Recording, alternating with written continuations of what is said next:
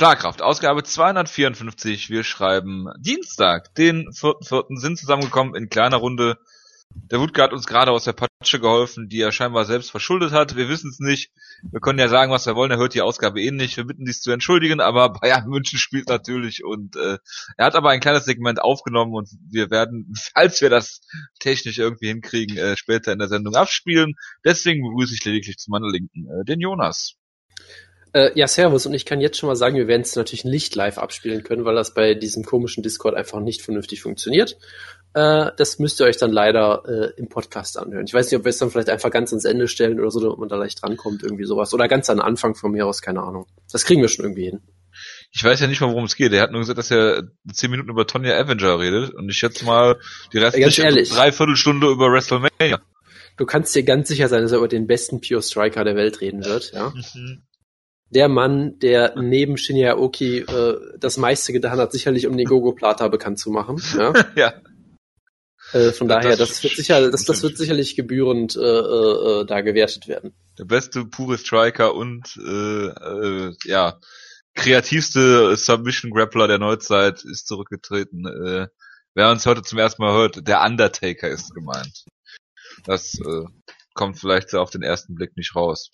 Ähm, wir haben eine News-Ecke, die sehr äh, voll ist, vor allen Dingen mit Kampfansetzungen. 16 Stück habe ich gerade gezählt. Wir reden über äh, Bellator und Invicta nicht, weil niemand das hier gesehen hat. Wutke wahrscheinlich auch nicht.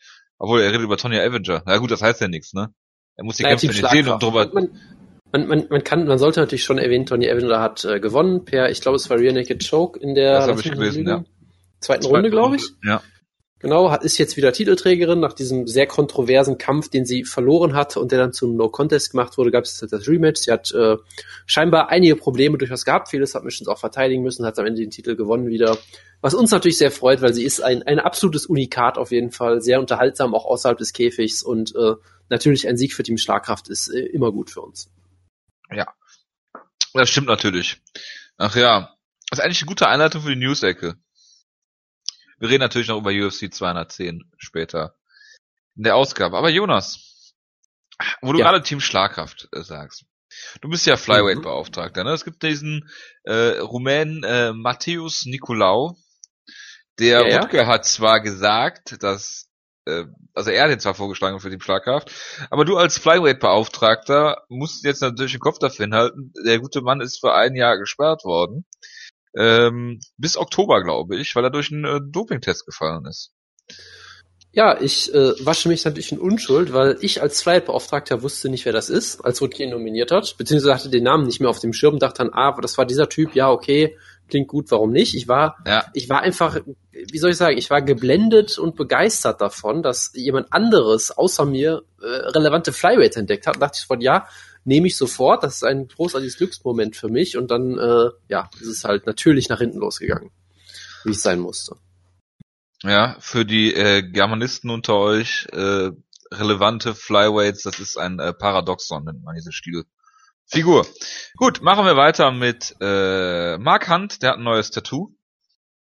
Es ist äh, Conor ja. McGregor-esque, würde ich es fast nennen. Das, das, das kann man so sagen, ja, durchaus. So, nur, nur dass er natürlich sagen, noch eine, ich sag mal so, markant hat natürlich eine, eine signifikant größere Brust. Das heißt, er kann da noch mehr äh, Sachen zur Geltung bringen, was natürlich sehr schön ist. Ja, das ist äh, richtig. Ja.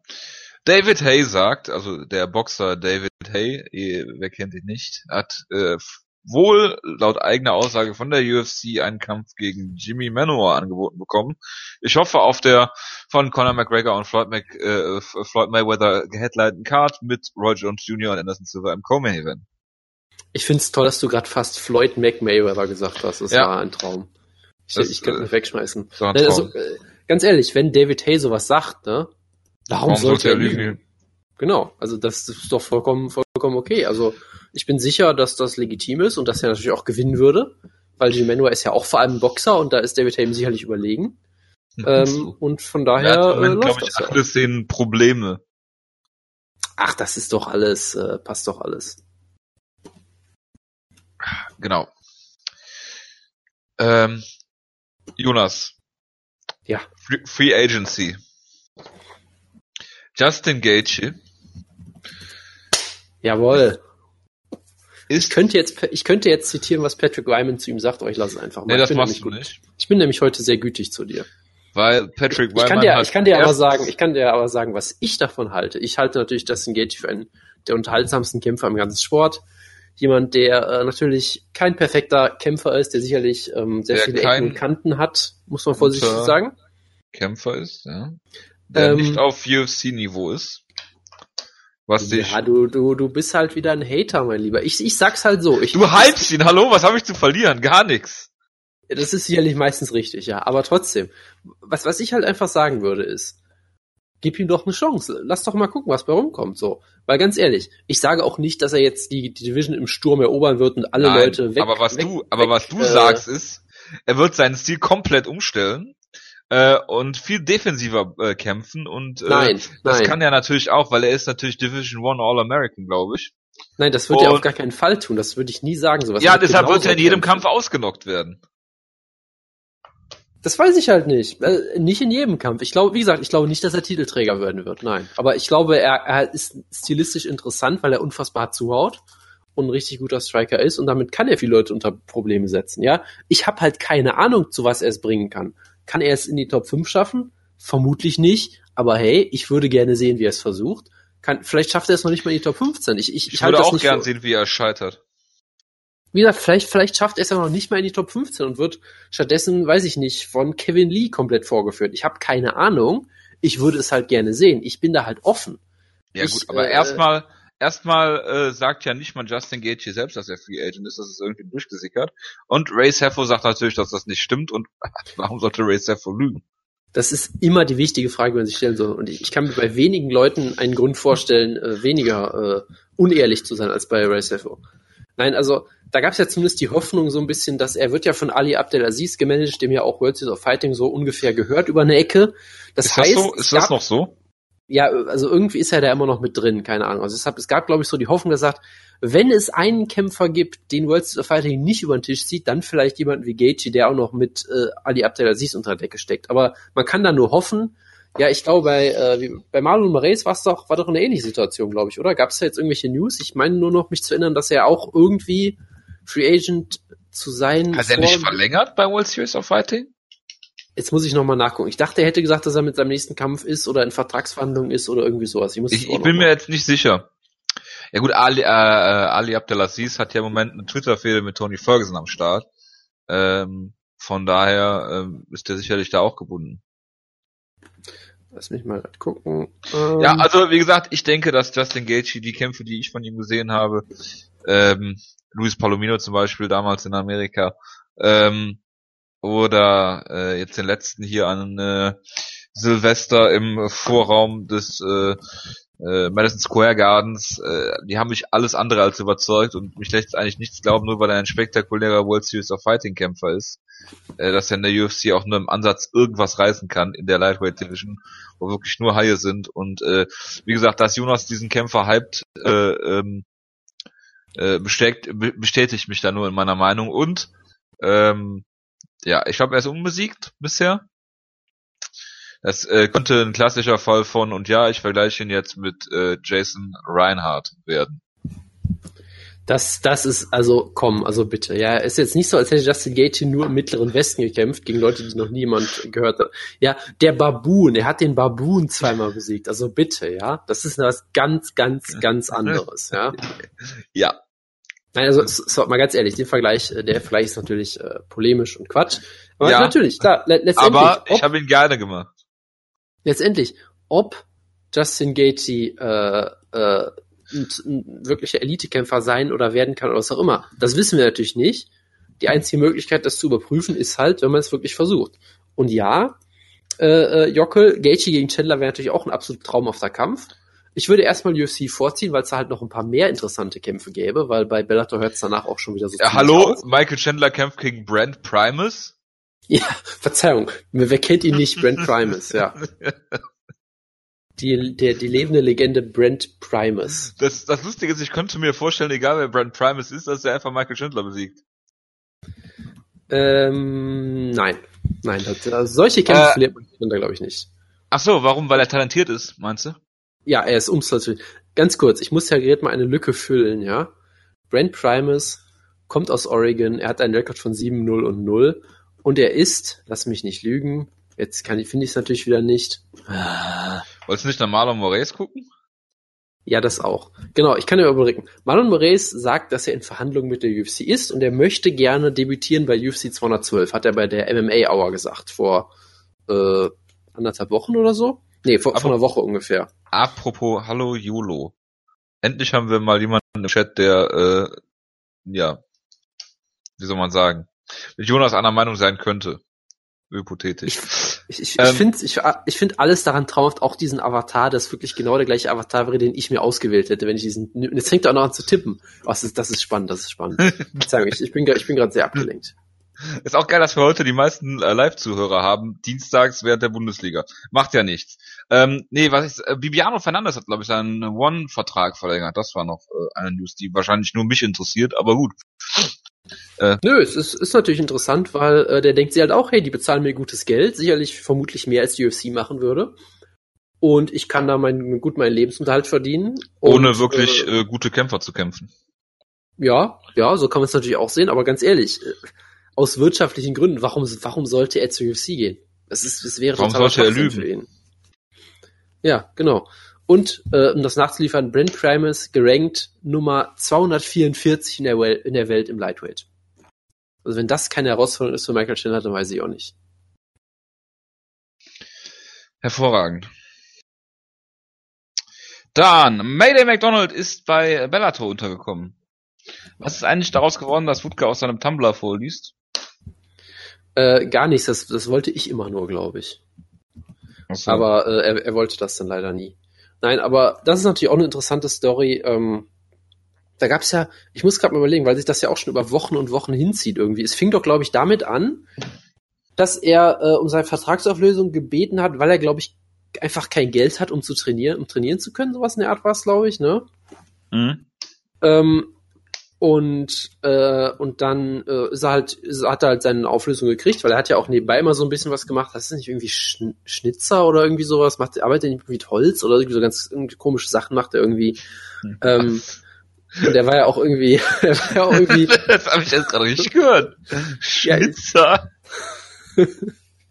heißt Hat er eine Gilde so? eröffnet, die Böttcher-Gilde, und macht so Fässer oder Ähm, das stelle ich mir gerade vor. Oder Holzarbeiten im Schwarzwald. Bestimmt, ja, bestimmt.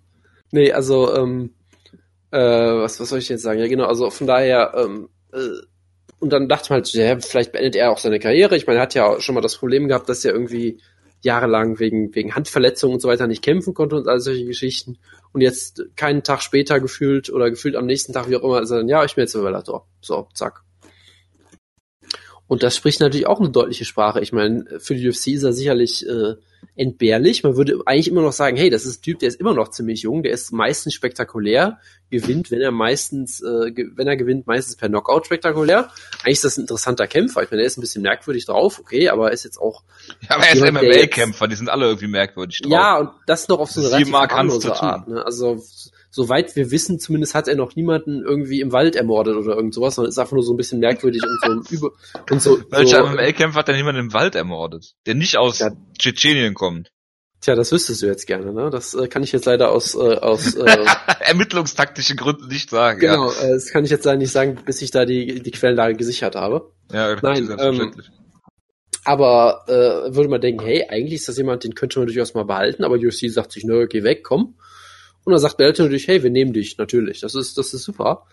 Ähm, und ja, ist interessant. Also ich sag mal so, äh, es ist schon, es spricht schon durch, durchaus Bände, dass das halt solche Leute sind, äh, wo man sagt, Bellator behauptet zumindest denen was bieten zu können, gibt dem vielleicht extra extra viel Geld. Und UFC sagt einfach, nö, wenn du irgendwie äh, dich dir von unserem Gehalt kein Training leisten kannst, dann verpiss dich halt so. Das ist halt ja durchaus passt so in, in, in die Zeichen der Zeit irgendwie aktuell. Ja, aber wenn er um seine, wenn er doch um seine Vertragsauflösung bittet und sie dem stattgeben, dann ist das doch zumindest mal ein relativ positives Zeichen.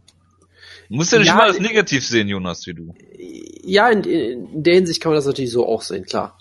Also, ähm, die haben ihn zumindest äh, weiter kämpfen lassen, haben jetzt nicht versucht, was ja zum Beispiel World Series of Fighting oder sowas auch durchaus mal macht, einfach zu sagen, nö, wir geben dir keine Kämpfe und wir lassen dich auch nicht hin. So, das wäre natürlich noch viel schlimmer, klar. Das ist keine Frage. Also So, Schlimmer Wanderlei geht- Silver bei der UFC. schlimmer geht's immer, sagen wir mal, ne? Apropos, es gibt ein Bellator-Paper. Ah nee, ich wollte zuerst sagen, dass Ryan Bader auch bei Bellator unterschrieben hat. Ich dachte, das wäre schon in trockenen Tüchern, aber es ist wohl erst diese Woche bekannt gegeben worden. Ja, und es gab doch den großartigen Stardon oder was auch immer das war mit King Mo. Hast du das, hast du das Segment denn wenigstens gesehen? Natürlich habe ich es nicht gesehen. Das ist sehr clever, finde ich natürlich auch nicht. Ich fand dieses Foto irgendwie sehr schön, wo es wirklich so aussah, als wäre äh, Ryan Bader ungefähr eine Gewichtsklasse größer als King Mo, der gefühlt die Hälfte seiner Karriere im Heavyweight kämpft. Was, was ich sehr, irgendwie sehr schön fand. Aber wir wissen ja, King Mo ist Moneyweight. Und von daher passt das 212 ja auch. Pfund, oder? Ich habe nur die Bilder gesehen, die ähm, Rampage zwischen dem Glover Teixeira Kampf äh, vor vier Jahren in der UFC und jetzt zeigen.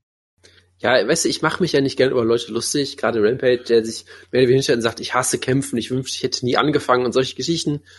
Aber ganz ehrlich, Rampage ist nach allem, was man weiß, ein ziemliches Arschloch, ehrlich gesagt. Und äh, das ist natürlich schon ein bisschen lustig, wenn er dann irgendwie mit 250 Pfund da ankommt, ja. Es gab ja irgendwie auch noch, Wie vor dem Story, Rush Evans Trainingscamp. Diese, ich glaube, es gab auch diese Story, dass seine Coaches ihm auch noch angelogen haben, gesagt, es wäre ein Catchweight, damit er nicht ganz so fett wird oder so. Das Ach, auch nicht so ganz 205 geklappt. Pfund, ja, ja. Ja, ja, genau. Und dann gab es natürlich die ganzen Leute, die sich an äh, die legendäre Ultimate Fighter Staffel 10 erinnert haben, wo er einfach diesen einen armen Kämpfer die ganze Zeit äh, gemobbt hat und die Titties genannt hat, weil er halt so ein bisschen, ja, halt Titties hatte, so gesehen. Äh, und jetzt läuft er halt selbst so rum. Normalerweise ist das nix, ist das nix, worüber man sich lustig machen sollte, finde ich. Aber bei Rampage, ganz ehrlich, nach dem, nach den ganzen Sachen, die der so von sich gibt, irgendwie kann man sich das Schmunzeln dann doch nicht verkneifen. Ich ähm, muss mich da immer nur daran erinnern, diese, ich glaube, die erste Countdown-Show oder, oder Trailer oder was auch immer das war, die ich jemals für eine UFC-Show gesehen habe, war diese Rashad Evans-Show äh, äh, gegen äh, Rampage Jackson. Das müsste UFC 114 gewesen sein. Äh, und mit diesem geilen, mit diesem geilen komischen Trainer, den er da hat, oder, oder äh, Der Typ, der Manager, braucht immer, ne? ja, der, der, der da irgendwo Ja, aus ja. Liverpool kam oder was, oder ja, was ja, ja. der von Ja, Wolf, Slayer. Genau, Genau. dieser Manager-Trainer, wo ich mir einfach nicht vorstellen kann, wie Mitch Jackson den Kerl verstehen soll. Der ist ja doch auch irgendwie mit 250 Pfund ins, ins Trainingscamp gegangen. Das, das, das würde aber alles erklärt. Weißt du, der Trainer sagt ihm seit Jahren, er soll Leckkicks checken. Rampage versteht ihn einfach nicht, der arme genau. Kerl. Was soll er denn machen? Sonst hätte, sonst, Stell dir mal sonst vor, hätte er er auch hätte einen locker, Trainer. sonst hätte er auch locker Forrest Griffin besiegt, der ihn einfach gehört hätte, ah, Leckkicks soll ich checken. Ah, jetzt verstehe ich das erst. Dann hätte er ihn locker Ja. besiegt. Ja, so muss spielt mir- das Leben manchmal mit. Muss man nochmal Tonaufnahmen von dem Typen besorgen. McGee oder sowas hieß der. Irgendwas mit McGee. Wenn ich mich nicht irre. Lustig. Ähm, ja, äh, blablabla. äh, ja, Bellator Pay-Per-View im Madison Square Garden. Äh, nachdem Matt Hughes ja vor einiger Zeit bekannt gegeben hat, dass er gerne nochmal kämpfen würde, hat Hoyce Gracie sich jetzt natürlich dazu bereit erklärt, das epische Rematch äh, stattfinden zu lassen. Hoyce Gracie gegen Matt Hughes 2, ein Kampf, den alle sehen wollen. Ja, alle außer Wäre das Scott was für den- ne? Äh, War, hat nicht Scott Coker so gesagt, dass er keinen Bock drauf hat, so mehr oder weniger? Also wenn Scott Coker schon keinen Bock auf den Kampf hat, also Ja, dann das dann sollte dir wirklich, das sollte dir wirklich zu denken geben. Das ist echt bitter. Nee, also ganz ehrlich, es ist halt, ich meine, Matt Hughes hatte diesen, diesen tollen Office-Job in der UFC, wo er nach allen Aussagen, nach allem, was man so gehört hat, halt schön dafür bezahlt wurde, nichts zu tun. Ja. Außer natürlich legendär, er war in Hamburg letztes Jahr, hat da dieses Q&A gemacht, wo er offensichtlich nicht die geringste Ahnung hatte von der Karte. Dann haben die Leute gefragt, ja, auf wen tippst du in dem Kampf? Und er wusste offensichtlich nicht, wer beide Leute sind in dem Kampf. Das war Ja gut, da, um, um ihn in Schutz zu nehmen, das weiß Joe Rogan manchmal auch nicht. Das ist, das ist äh, ein guter Punkt, das ist richtig, ja. Nee, also von daher, er hat jetzt halt diesen, diesen Job verloren und es kann natürlich durchaus sein, dass er das vielleicht auch einfach so gemacht hat als, als Warnschuss an die UFC, so, huh, dann gehe ich halt zu Bellator, so, ähm, Und die UFC sagt sich, ja, scheiße. ja, und ich, ich sag mal so, care. ich, ich habe mal gerade geguckt, ähm, Scott Coker hat offiziell gesagt, we haven't talked to him about fighting. I think we have a lot on our plate this year and I'm not sure that fight would fall in that schedule. Also es ist die höflichste Art und Weise zu sagen, nö, wir haben, wir haben kein Interesse an dir eigentlich. Ja. Und ja, das ist doch äh, traumhaft. Ja. Du sagst es. Äh, ja, äh, Bellator Pay-Per-View. Er kostet 49,95 Dollar. das ist so großartig. Was Das, in meinen Augen ungefähr 29,95 Dollar zu viel sind, aber gut. den äh, Madison Square Garden ja nicht bezahlen. Die Tickets sind unendlich teuer, glaube ich, wenn ich das richtig gesehen habe. Und ich nehme an, dass Bellator damit ordentlich auf die Schnauze fliegen wird.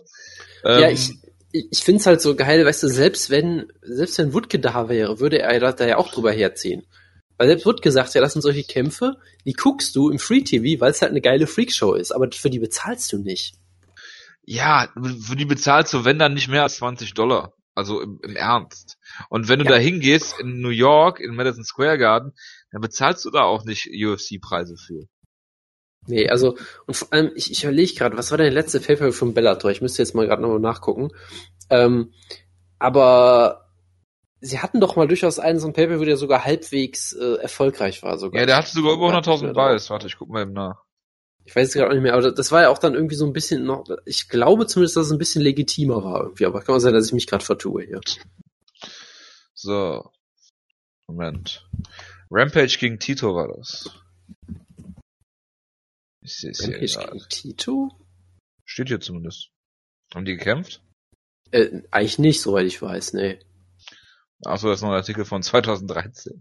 ich bin, ich dachte gerade, hä, Rampage gegen Tito, habe ich irgendwas verpasst?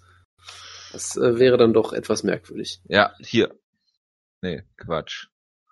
TV-Ratings. Ja, so viel also, Zeit muss sein, also. Wir hatten Rampage gegen King Mo 1 als per zum Beispiel. Oh Gottes Willen. Ach, Rampage gegen. Ja, das war auch, glaube ich, der einzige, ne? Hm. Ja. Bellator 120, ja, genau, 100.000 Buys, ja. ja. ja. Das war doch das, wo, ähm, war da nicht auch Eddie Alvarez auf der Karte, weil er auf der Karte mu sein musste, wegen seinem Vertrag?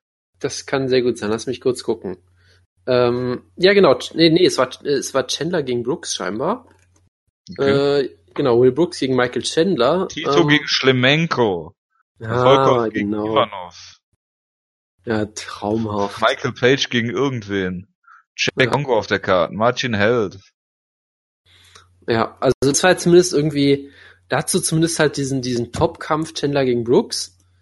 Ähm, und ja, diese, diese legendäre Leistung von Alexander Schlemenko, es war großartig. Das, wenn man sich überlegt, dass dieser ganze Tito Ortiz Comeback Train hat, hat da gestartet.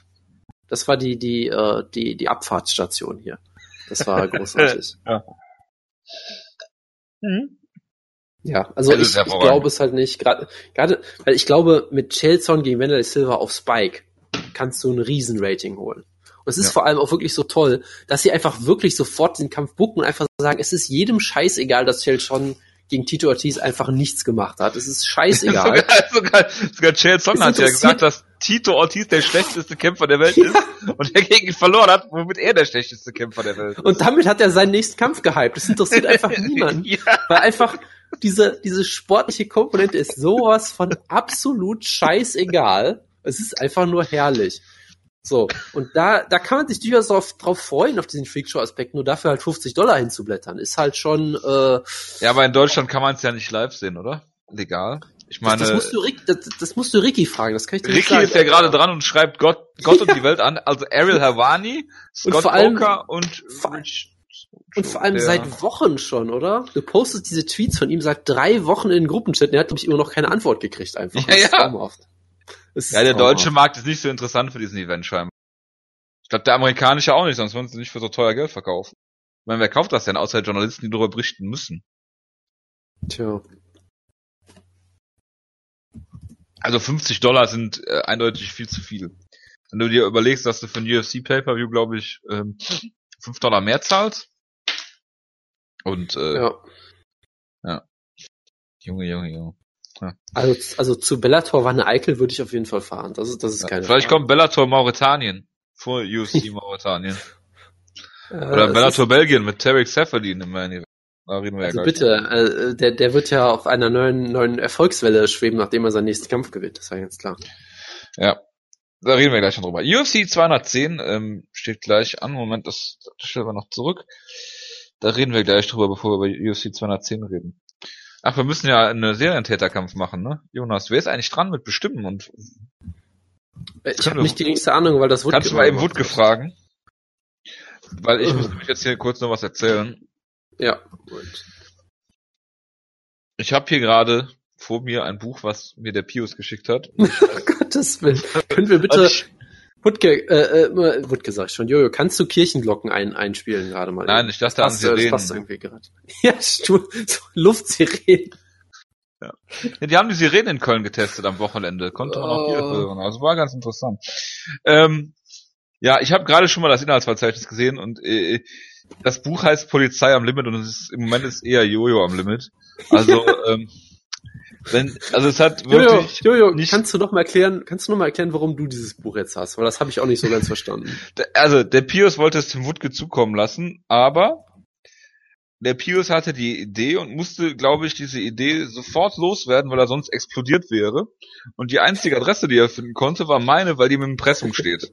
Auf schlagkraft.de. Liebe Hörerin, wenn, wenn ihr dem Jojo was schicken wollt, dann wisst ihr, wo ihr nachgucken könnt. Ja, oder wenn ihr mich besuchen wollt oder Fanpost oder irgendwas. Ist ja kein Problem. Wie dem auch sei. Jedenfalls habe ich das Buch da bekommen, aber es sollte eigentlich der Wutke bekommen. Aber der Wutke, sag mal so, der Wutke hat ein Buch gelesen von Ronda Rousey und das reicht ihm jetzt erstmal scheinbar. Und Man kann habe es ihm eigentlich, nicht- man kann, man kann's ihm eigentlich nicht verübeln, oder? jetzt hab ich hier das Buch von Nick Hein, Polizei am Limit. So. Und ich lese gerade durchs Inhaltsverzeichnis, Polizist werden, Anspruch trifft Wirklichkeit. Zitat, nur weil ich Ausländer bin. Flüchtlinge, Gedankenstrich, alles kriminelle Fragezeichen. Oh, kontrovers, was er, was er darauf für Antworten wird. Ja, das wüsste ich auch gern. Äh, gestern verhaftet, heute schon kriminell. Äh, schon wieder kriminell, Entschuldigung. Eine Das ruinöse die, die, die, Lebens, das Personalpolitik. ist die, die Lebensgeschichte von Reza Madadi, glaube ich, das, das Kapitel. Ja. Eine ruinöse Personalpolitik und ihre Folgen. Kein Empfang, wenn der Funk die Polizei im Stich lässt. Erschöpft und frustriert das Burnout-Problem. Und nun Fragezeichen, ein Nachwort. Epilog, Doppelpunkt an alle Kollegen. Und auf Seite 45, mein Lieblingskapitel wahrscheinlich, ich, ich habe es noch nicht gelesen, wie die Kriminellen Okay. nach Fries arbeiten. So. Gottes Willen. Ja, Oh. Ja, also, Jojo, kann, kann ich, kann ich äh, eine Forderung stellen an dieser Stelle? Ich möchte bitte, dass du jetzt anfängst, aus diesem Buch was vorzulesen. Und zwar nur das Kapitel, über, wo es über den Polizeifunk geht, der nicht immer funktioniert. Das klingt für mich am interessantesten. Das ist, finde ich, das, was die, was Buch- alle hören wollen. Auf dem Einband hinten steht noch drauf, in der Zusammenfassung, äh, bedingt einsatzfähig, Fragezeichen. Und das ist auch, glaube ich, das Motto, äh, was das Buch angeht. Ich weiß noch wirklich nicht, was ich damit machen soll.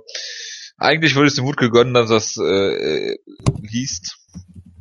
Ähm, mal gucken. Ich bin noch nicht dazu gekommen. Mehr als das Inhaltsverzeichnis hat meine Pumpe nicht, nicht mitgemacht bisher. Aber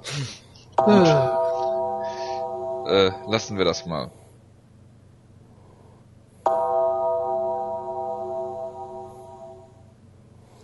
Liebe Gemeinde, gerade an einem immer noch solch schweren Tag bedarf es teilweise Worte der Genugtuung, Worte der Erlösung, Worte der Freude. Aber die wird es heute leider nicht geben, denn auch in der dunkelsten Stunde muss man vielleicht trotzdem noch mehr Dunkelheit hineinbringen, um später ins Licht zu gehen. Denn nur dann werden wir wirklich sehen, was einen wirklich glücklich macht. Denn es darf nicht nur eine Sache geben, die dich glücklich macht. Und das ist, sind jetzt nun die Worte von der Prophetin Ronda Rousey aus ihrem Buch Zur Kämpferin geboren, mein Weg an die Spitze der Martial Arts. Noch Jahre nachdem Claudia Heile mich bei Olympia 2004 besiegt hatte, war ich sehr schlecht auf sie zu sprechen. Ich war überzeugt, dass alles besser gelaufen wäre, wenn ich nur diese Medaille gewonnen hätte. Jahre später sprang Claudia auf mein Hausdach und beging Selbstmord. Ihr Tod traf mich schwer. Ich war ihr vor allem deshalb so böse gewesen, weil ich geglaubt hatte, dass sie mir nicht nur die Medaille gestohlen hatte, sondern mein ganzes Glück. Wenn ich verliere, habe ich das Gefühl, dass mir das Siegesglück vorenthalten wird, dass nun diejenige, die es mir genommen hat, genießen kann. Aber Claudia hatte diese Medaille geholt und trotzdem war das, was sie unglücklich machte, geblieben. Als ich starb, hatte ich meine eigene Olympiamedaille. Und auch ich habe schnell gemerkt, wie wenig Glück sie mir brachte.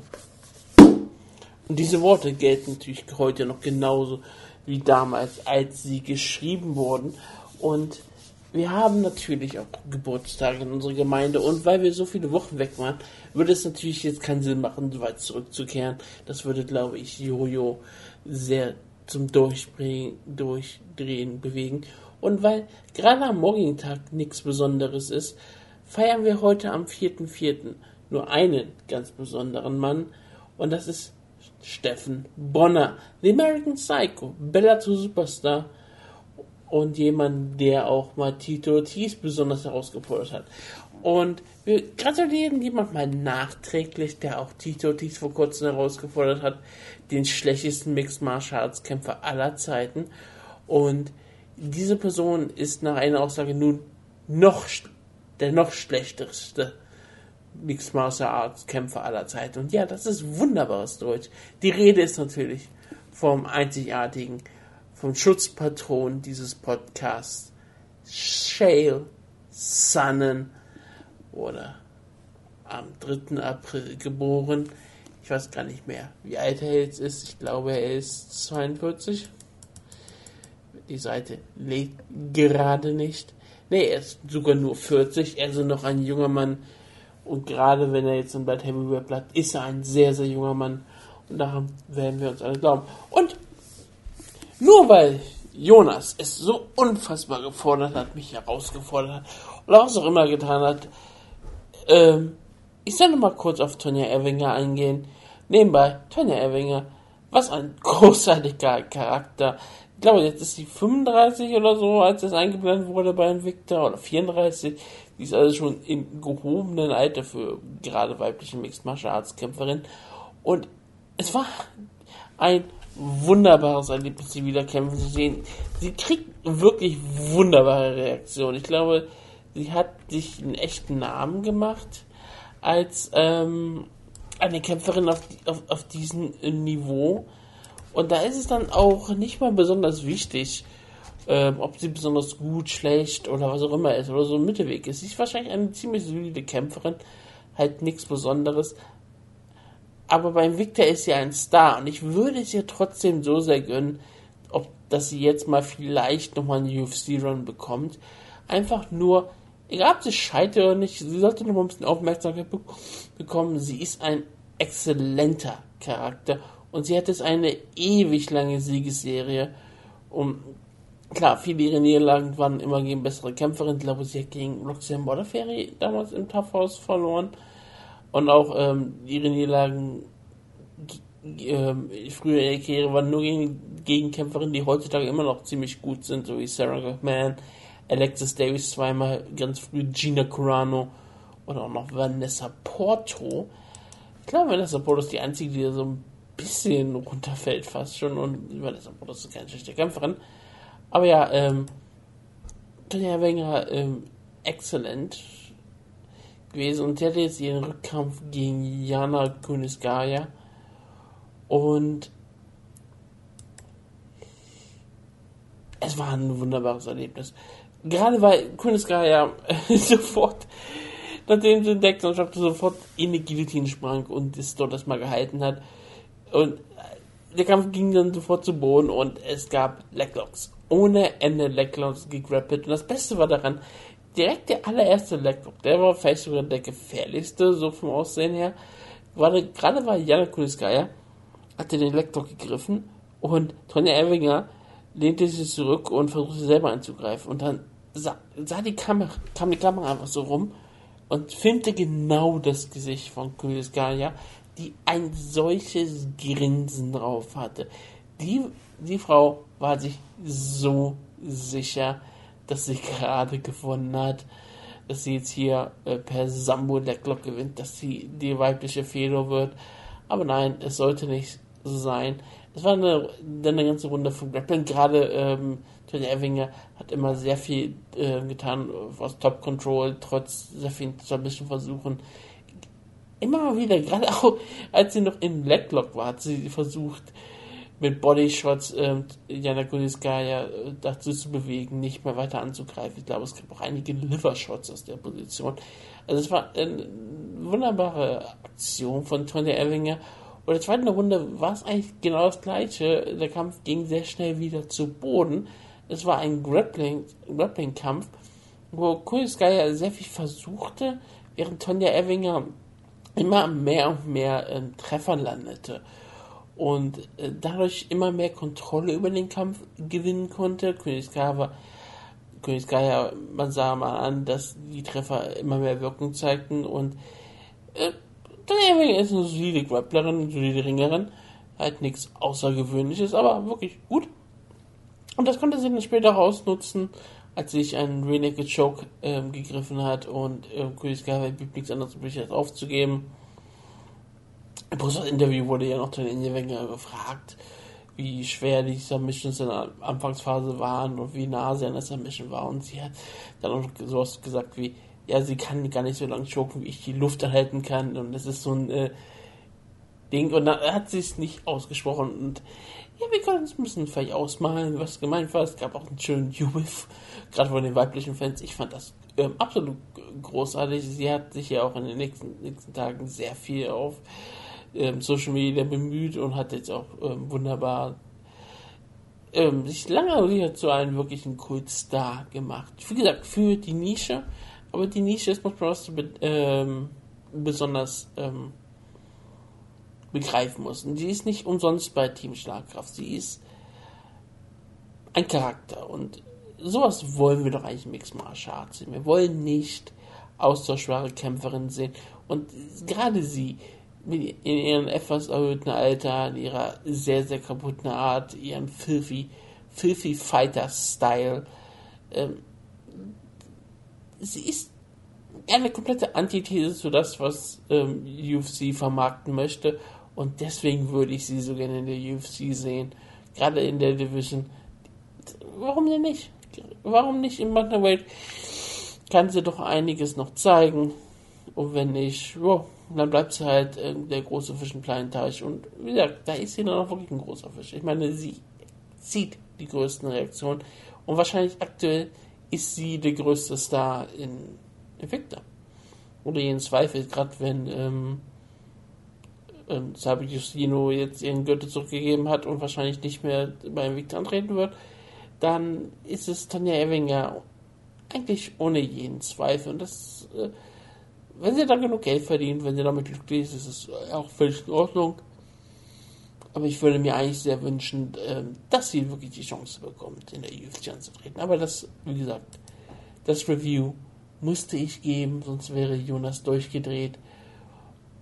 Und ich bedanke mich fürs Zuhören. Ich bedanke mich auch bei meinen beiden Co-Moderatoren normalerweise, dass sie diese noch gemacht haben oder machen werden oder was immer sie tun. Ich weiß nicht, was eingespielt wird. Obwohl doch, ich muss es nachher bearbeiten. Ich werde es nachher reintun. Es wird relativ spannend sein. Und ich wünsche euch allen entweder weiter viel Spaß mit der Sendung. Vielleicht ist die Sendung auch schon vorbei. Ich habe keine Ahnung. Und nächste Woche bin ich dabei und dann geht es endlich wieder rund. Es heißt Reisen ein riesengroßes Preview. Und deswegen die Pause von mir. Ich muss Energie tanken. Ich muss Geld investieren in die Show. Das tue ich gerne. Denn Reisen ist das größte Erlebnis in Mixed Martial Arts. Und ich freue mich einfach so sehr. Ich bedanke mich. Und ich hoffe, ähm, dass gesprochen wird, dass darüber gesprochen wird in der Sendung, dass wenn der beste Stri pure Striker in der Geschichte von fiktiven Kampfsport, echten Kampfsport, allerlei Sport generell jetzt so getreten ist, dass gerade jetzt in der UFC es einen Wandel geben muss. Es muss ein Nachfolger gefunden werden. Und ich glaube, er wird nur in der UFC zu finden sein ich glaube, Ryzen hat sehr viele gute Striker. Ich glaube, Tension Nasukawa hat eine Chance, der neue Undertaker zu werden. Aber ich glaube eher, die Chance vom reinen Niveau her liegt bei der UFC. Und ich bin sehr gespannt drauf, wem vielleicht das Schlagkraftteam hier irgendwann heraus auserkoren wird, als der beste pure Striker aktuell im Mixed Martial Arts. Nein, nicht nur im Mixed Martial Arts, im generellen Sport. Ich entschuldige mich dafür, denn die Legende, der Undertaker, der beste Pure Striker aller Zeiten, daran wird sich nie was ändern, ist weg. Und wir müssen das Vakuum füllen. Aber das werden wir nächste Woche dann vielleicht tun. Ich werde Jonas sehr genau ausfragen. Und bis dahin wünsche ich euch noch viel Spaß. Hat Wutke schon geantwortet? Nee, ne? Er hat geantwortet, man, man kann es im Dokument sehen, was ich mir natürlich noch nicht geöffnet habe. Ja. Aber wir haben ja eh erstmal 16 Kämpfe zu besprechen. Ach, Fedor gegen Ah. Holyfield war übrigens der Co-Main-Event von dem Pay-Per-View, ne? Falls jemand interessiert. Tut aber wahrscheinlich nicht. Ähm, fangen Ja, wir nochmal und- mit de, einem deiner, ja? Auch das so ein Kampf, den würde ich mir halt im Free TV vermutlich nicht angucken, aber ich kann mir vorstellen, dass viele Leute es machen würden. Aber auch da, dafür bezahlt man doch nicht. Egal. Äh, nein, vor allem keine 50 Dollar. Nee. Aber gut. Muss Scott Coker, Scott Coker wird schon wissen, was er macht, würde jetzt sagen. Und da äh, vertrauen wir ihm einfach mal. Ja, aber Wutke wird nicht drauf, drum herum kommen, da seine Meinung zu abzugeben in der nächsten Ausgabe. Jot. Jonas. Ja, Welter, Entschuldigung, Welterweight Debüt von äh, Rafael dos Anjos gegen Tarek Seferdin. ja, ist doch ein Traum, oder? Pillow Fists. Ja, also du, du hattest doch, war das im Gruppenchat diese eine Aussage zitiert von irgendwem, dass, dass es äh, ein wunderbarer Kampf ist, weil Tarek Seferdin Alexander. äh, hat technisch sehr gutes Striking, gut, sehr gute Gut. Takedown-Defense und null Power oder irgendwie sowas in der Art.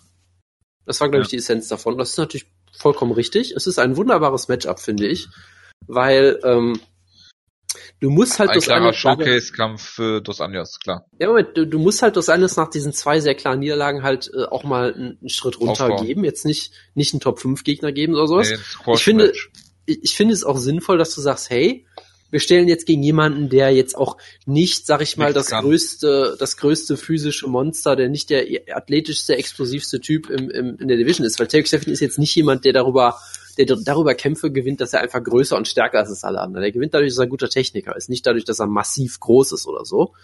Das finde ich dahingehend ein guter Test, dass, dass du halt nicht sofort so einen riesen Sprung machst, obwohl halt das andere natürlich ein riesen Lightweight war, ist natürlich trotzdem mal was anderes, wenn du halt im Welterweight kämpfst. Ähm, und wie gesagt, ich halte es aus den, aus den äh, genannten Gründen stilistisch interessant, weil ich sag mal, Tarek Steffen ist immer noch ein sehr guter Striker. Du, du kannst ihn nicht einfach komplett überrennen, wie es das anderes halt teilweise schon mal gemacht hat, glaube ich, mit manchen Leuten. Äh, du kannst ihn auch nicht ohne weiteres zu Boden nehmen, wie du es anderes das ja auch gerne macht, weil er halt richtig gute Takedown-Defense hat, obwohl er bei Team Quest trainiert, was ich immer noch nicht verstehe. Ähm, Das ist ja bei Team Quest trainiert. Ja, versteht niemand. ja, und, und, und dass er trotzdem gute Takedown-Defense hat, aber gut. Ähm, und das sind halt all solche Sachen. Äh, gleichzeitig natürlich, ja, er hat keine Knockout-Power, das ist vollkommen richtig. Und äh, er ist sicherlich in der Hinsicht ein dankbares Matchup, weil er ist jemand, der läuft gerne rückwärts und äh, lässt sich durchaus, will, versucht halt, halt versucht sich zu kontern auf weite Distanz und das spielt natürlich das andere durchaus in die Karten, der halt diesen Druck aufbauen will. Deshalb, ich glaube, es ist auf jeden Fall ein äh, äh, machbarer Kampf für Dos Anjos, den er gewinnen sollte, wenn er jetzt nicht irgendwie Schott ist oder sowas. Das sage ich auch als, großer ähm, Tarek Seferdin-Fan, ganz klar. Dos Anjos ist der klare Favorit. Es ist aber trotzdem, wie ich sage, es ist kein Gimmie-Kampf, kein Squash-Match, weil Tarek Seferdin, ich glaube, Tarek Seferdin ist für niemanden einfacher Gegner. Ja, auch Roy McDonald, der am Ende brutal ausgenockt hat, der hatte auch Probleme mit ihm in der ersten Runde. Also ich glaube nicht, dass es jemanden gibt, der ihn so komplett wegklatschen kann und überhaupt keine Probleme mit hat, weil er dafür einfach technisch zu gut ist. Aber trotzdem, Dos Anjos sollte natürlich Favorit sein, das ist vollkommen richtig. Und ich kann sowas ja zugeben, Jojo. Ich stehe ja über solchen Sachen. Also ich sag, dass äh, Tarek Seferdin von Rafael Dos Anjos einfach weggeklatscht wird. Apropos Klatschen. Klatschen wird's auch eine ganze Menge bei äh, Mark Hunt gegen Derek Lewis in Auckland. Gottes Willen, ja. Das, das ist wirklich so ein Da- Kampf, wo du denkst da- so, Alter. Da explodiert unser Gehirn. Ja, hoffentlich nicht das Gehirn von irgendeinem der Teilnehmer. Das ist das Einzige, was mir dazu einfällt. Das äh, wäre aber auch gut möglich. Ja, also als ich mir, als ich mir gedacht habe, okay, Mark Hunt wird brutal von Alistair Overeem ausgenockt und sinkt da so, zu, so zusammen und faceplanted, was möchte ich als nächstes sehen? Ja, Derek Lewis, das war genau das, was ich haben wollte. Am besten das zwei ist, Wochen später direkt. Genau, also es ist, ist ein Traum. Es würde mich aber nicht wundern, wenn Mark Hunt Derek Lewis brutal ausnockt, ne? Nein, es ist Heavyweight, mich würde gar nichts so überraschen. Das ist ja das Tolle daran. Mark Hunt per Submission. Gut, das würde mich überraschen. Okay, ich nehme Mich es. nicht. Mark Hunt per Superkick. Es wäre nicht das erste Mal, dass Lewis so ausgedrückt wird. Wenn Mark Hunt per Submission gewinnt und dann seine Karriere in Neuseeland beendet, ich glaube, ich hatte Tränen in den Augen. Wenn er die Armbar wie gegen Ben Rothwell durchziehen könnte. Genau, und dann Derek Lewis einfach sagt, nee, ich habe keinen Bock mehr und dann tappt. Das wäre großartig. genau. Michael Chiesa, wie der Wut gesagt würde, gegen Kevin Lee. Ist sogar Ja, ein auch Main das glaube ich. Ja gut, als Main Event ist es nicht so gut. Oklahoma City. äh, aber als Kampf natürlich wunderbar. in Das zeigt Zeiten, in denen äh, Artem fucking Lobov gegen äh, Cub Swanson Main Event Ja ist. gut, im Vergleich dazu ist jeder Kampf gut. Ne? Es sagt jetzt auch nicht so viel aus. Aber klar, es ist ein, ist ein guter Kampf, zeigt wieder, wie unfassbar tief und gut das Lightweight einfach nur ist. Äh, für Chiesa ist es irgendwie gefühlt ein Schritt nach unten, also eine Stagnation, aber gut. Für Kevin Lee eine große Chance und ein wunderbarer Kampf auf jeden Fall. Kann man sich auf jeden Fall darauf freuen. Und Ja, ich sag mal so, ich sag mal so, äh, fünf Runden ist natürlich, äh, naja, aber immerhin, äh, Quatsch, fünf Runden ist okay. Äh, dass es ein Main Event ist natürlich Quatsch, aber immerhin kann man den Kampf über fünf Runden sehen, was natürlich auch Vorteile, Vorteile hat. was ich auch gerne über fünf Runden sehen würde. Und jetzt kommt der nächste. Das ist auch ein Vorschlag für meine, äh, für, als Vorbereitung für diesen Kampf. Äh, wir sollten die Kampfecke wieder rausholen. Und wir sollen uns beide nochmal eine Strikeforce Show angucken mit dem Wutke.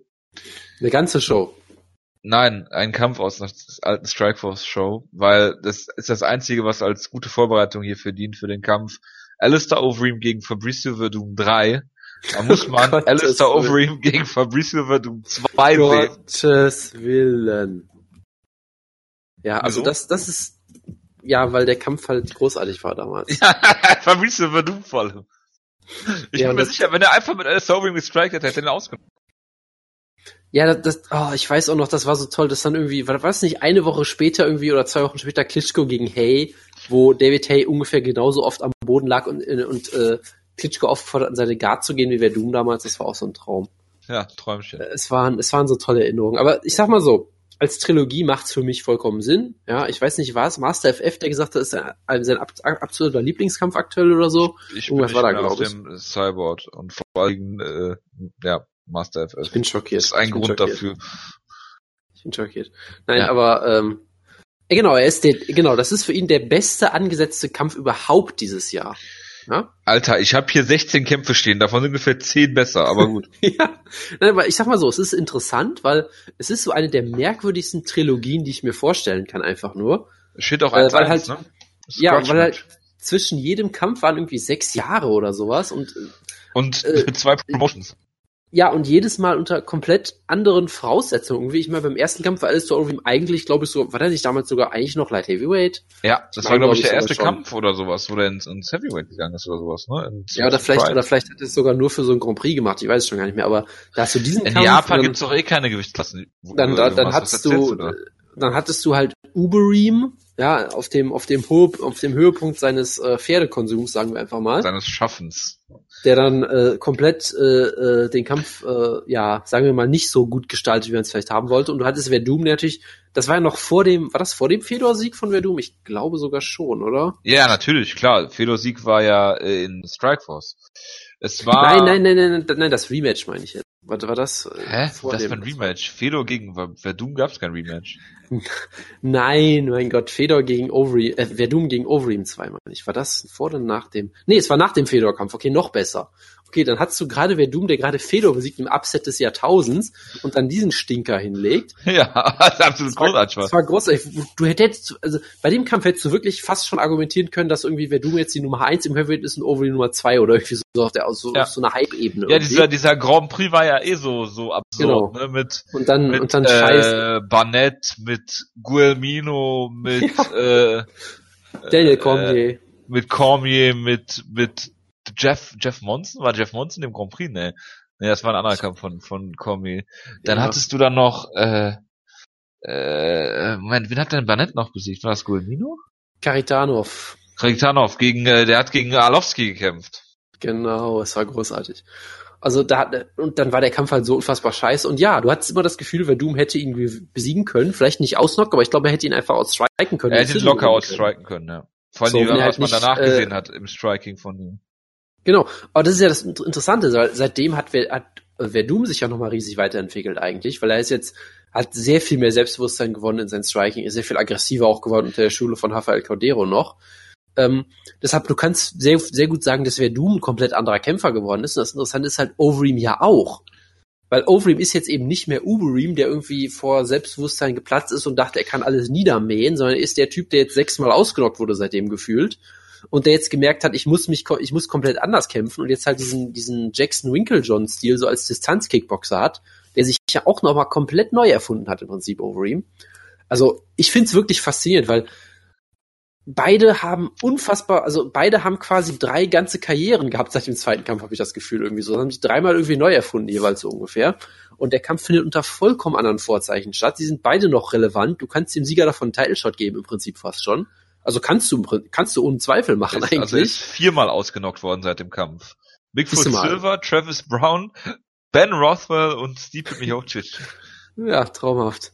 Also von daher, ich, ich finde den Kampf wirklich spannend. Natürlich, klar, du hättest auch an, du hättest auch äh, äh, Overeem gegen Francis Ngannou bucken können. Das, äh, als schlecht war, fehlt Wutke halt doch irgendwie. ähm, das stimmt. Aber äh, ganz ehrlich, ich finde den Kampf auch spannend, weil da hast du eine unfassbare Geschichte, die du erzählen kannst. Das, ist schon, das ist so schön. Also ich finde die Geschichte zwischen den, zwischen den, äh, dem ersten und dem zweiten Kampf eigentlich viel interessanter. Als er gegen Verdum verloren hat per Kimura, hat er Vitor Belfort per Decision besiegt bei Strikeforce ja. im Catchweight-Kampf, hat dann gegen Little Knock verloren per TKO, gegen Arona äh, submitted äh, zu Punches, ist von Shogun ausgenockt worden, ja. hat dann einen gewissen äh, Michael Knab in Amsterdam beim K1 World Grand Prix per Peruvian Necktie besiegt. hat dann bei Heroes gegen Haitanov verloren. Dann hat er eine kleine Siegesserie gestartet gegen Borntello. Submission Knees to the Body. Dann äh, Tae Hyun Lee äh, ausgenockt bei Dream. Äh, Mark Hunt per Amerikaner besiegt bei Dream. Äh, no Contest bei Dream gegen Mirko Krokop. Äh, Gary Goodrich. Ganz kurz, wo, wo, wo er ihm ungefähr 17 äh, Knee-Strikes in die Eier verpasst hat. ja, das, das war auch so ein legendärer Kampf. Gary Goodrich besiegt Tony Sylvester, James Colossus Thompson, äh, Kazu, äh, Yuki Fujita, Brad Rogers, Todd Duffy in einem legendären 19-Sekunden-Kampf bei Dynamite. Und dann kam der zweite oh, Kampf. Das ist einfach nur geil. Ja, ja, Entschuldigung, dass äh, Alistair Overeem hier so viel Sendezeit bekommt, Jonas. Äh, ja, aber es ist faszinierend. Also es ist halt, aber ganz ehrlich, du könntest über die Karriere von diesen zwei Leuten zusammen einfach ein Buch schreiben, fast schon. Das finde ich großartig. Ja, also, und nennst es dann Overeem am Limit. Wenn wir jetzt noch eine Sache machen können, wenn wir, wir müssen ja über WrestleMania irgendwie reden, ganz ehrlich, stell Nein. dir vor, stell dir vor, das wäre ein Kampf für WrestleMania. Stell dir dieses Hype-Video vor. Stell dir vor, die könnten 14, 15 Minuten ein Hype-Video machen für diesen Kampf. Es wäre großartig. Ja, der Hype ist real. Stattdessen, was wir die ganze Zeit wieder hören werden, dass Jerome die ganze Zeit, dass die ganze Zeit Jerome oh schreit und ah und this guy is a monster und solche Geschichten. Aber gut. Ja. So ist das halt. Das finde ich großartig. Gucke ich eigentlich gerne. Gut. Ah, so, äh, was hatten wir noch? Ah, John Tuck gegen Take Norigumi, UFC-Kämpfer im Jahr 2017. Ja, ich weiß auch nicht, was ich dazu sagen soll. Äh, nix. Andrei Alowski gegen Marcin Tibura. Ich, fünf, ich weiß auch Niederlagen nicht, was, in Folge Andrei Alowski. Ich weiß auch nicht, was ich dazu sagen will. Das Beste ist ja noch, wo findet der Kampf statt? In Singapur, weil, warum auch nicht? Was es können. Ja. Carla Esparza gegen Marina Morosch. Äh, Eric Silva gegen Jensi Madeiros, habe ich eben schon gesagt im Vorlauf. Joseph Benavides gegen Ben, jetzt fehlt der Wutke natürlich. Gwen, Yen, Nguyen. Jetzt, jetzt kommt wieder, jetzt kommt wieder so ein Kampf, wo ich fast äh, einen Herzinfarkt kriege. Ilya Latifi gegen Little Nog. kommt der nächste Kampf, wo ich fast einen Herzinfarkt kriege. Dennis Sieber oh. gegen BJ Penn haben sie jetzt tatsächlich aber gebuckt. Ganz kurz, Ilya Latifi gegen Little Nog, der vielleicht erste Kampf in der UFC-Geschichte, wo du beide Kämpfer mit, mit einer Karotte äh, bezirzen könntest, vermutlich. Wieso das denn? Ja, das ist doch ganz klar. Ja, Ili Latifi mit, mit seinem Pferd, ja, da, da, da kannst du ihn schon mal aus So, dieses Pferdebild, ja, ja. Da, ja, gut, da kannst du ihn schon mal, natürlich. Da kannst du ihn schon mal aus der Arena locken und Little Lock mit der bescheuertsten Geschichte, die Chelson jemals erzählt hat. Ich fand's lustig. das schließt, sich ja nicht, das schließt sich ja nicht gegenseitig aus. Das ist trotzdem das Bescheuertste, was er je gesagt hat. Achso, ich dachte, das wäre mit dem, das wäre mit dem Barhocker gewesen. Du meinst das mit dem Ja. Bus? Tja. Ja. Naja. Ja, ich weiß, was du meinst. Äh, ja, dann äh, Dennis Siever gegen BJ Penn, äh, logisch, klar, muss man bucken, äh, ist äh, Muss man unausweichlich. gucken, ja. Johnny Ich Hendricks gegen Tim Boach muss man auch bucken. ja, es ist so ein Middleweight-Kampf, es ist ein Traum. Es kommt noch ein Middleweight-Kampf. Derek Brunson gegen Dan Kelly. Ja, ganz ehrlich, Dan Kelly hat sich das verdient, auf jeden Ich Fall. weiß ja! Das, das, ich das ist ja, das er Tolle daran. Er hat Rashad Evans Ja. besiegt. Ja, Ja. es ist großartig, es ist großartig. Apropos großartig, äh, Korean Zombie gegen Ricardo Lamas. Das ist großartig, ja. Es ist nicht Korean Zombie gegen Jair Rodriguez, aber auch schon ziemlich groß. Es ist auch, es ist auch nicht Korean Zombie gegen, gegen Cap Swans, was natürlich der logische Kampf gewesen wäre, aber gut. Nehme ich auch mit Korean Zombie gegen Ricardo Lamas. Kann man, kann man auch sich nicht so sehr beschweren, finde ich. Ähm, Wutke sollte eigentlich nochmal äh, anlässlich des Kampfes Clay wieder gegen Eric Koch Gottes Willen. E- Eric Koch nochmal äh, Clay, äh, Clay wieder gegen Gray Maynard gucken. Äh, Das sollte ihr auf jeden Fall tun. Ja. ein Statement dafür, warum UFC Main Events vielleicht nicht immer über fünf Runden gehen sollten. Ähm, dann haben wir noch äh, heute bekannt gegeben Robbie Lawler gegen Cowboy Cerrone.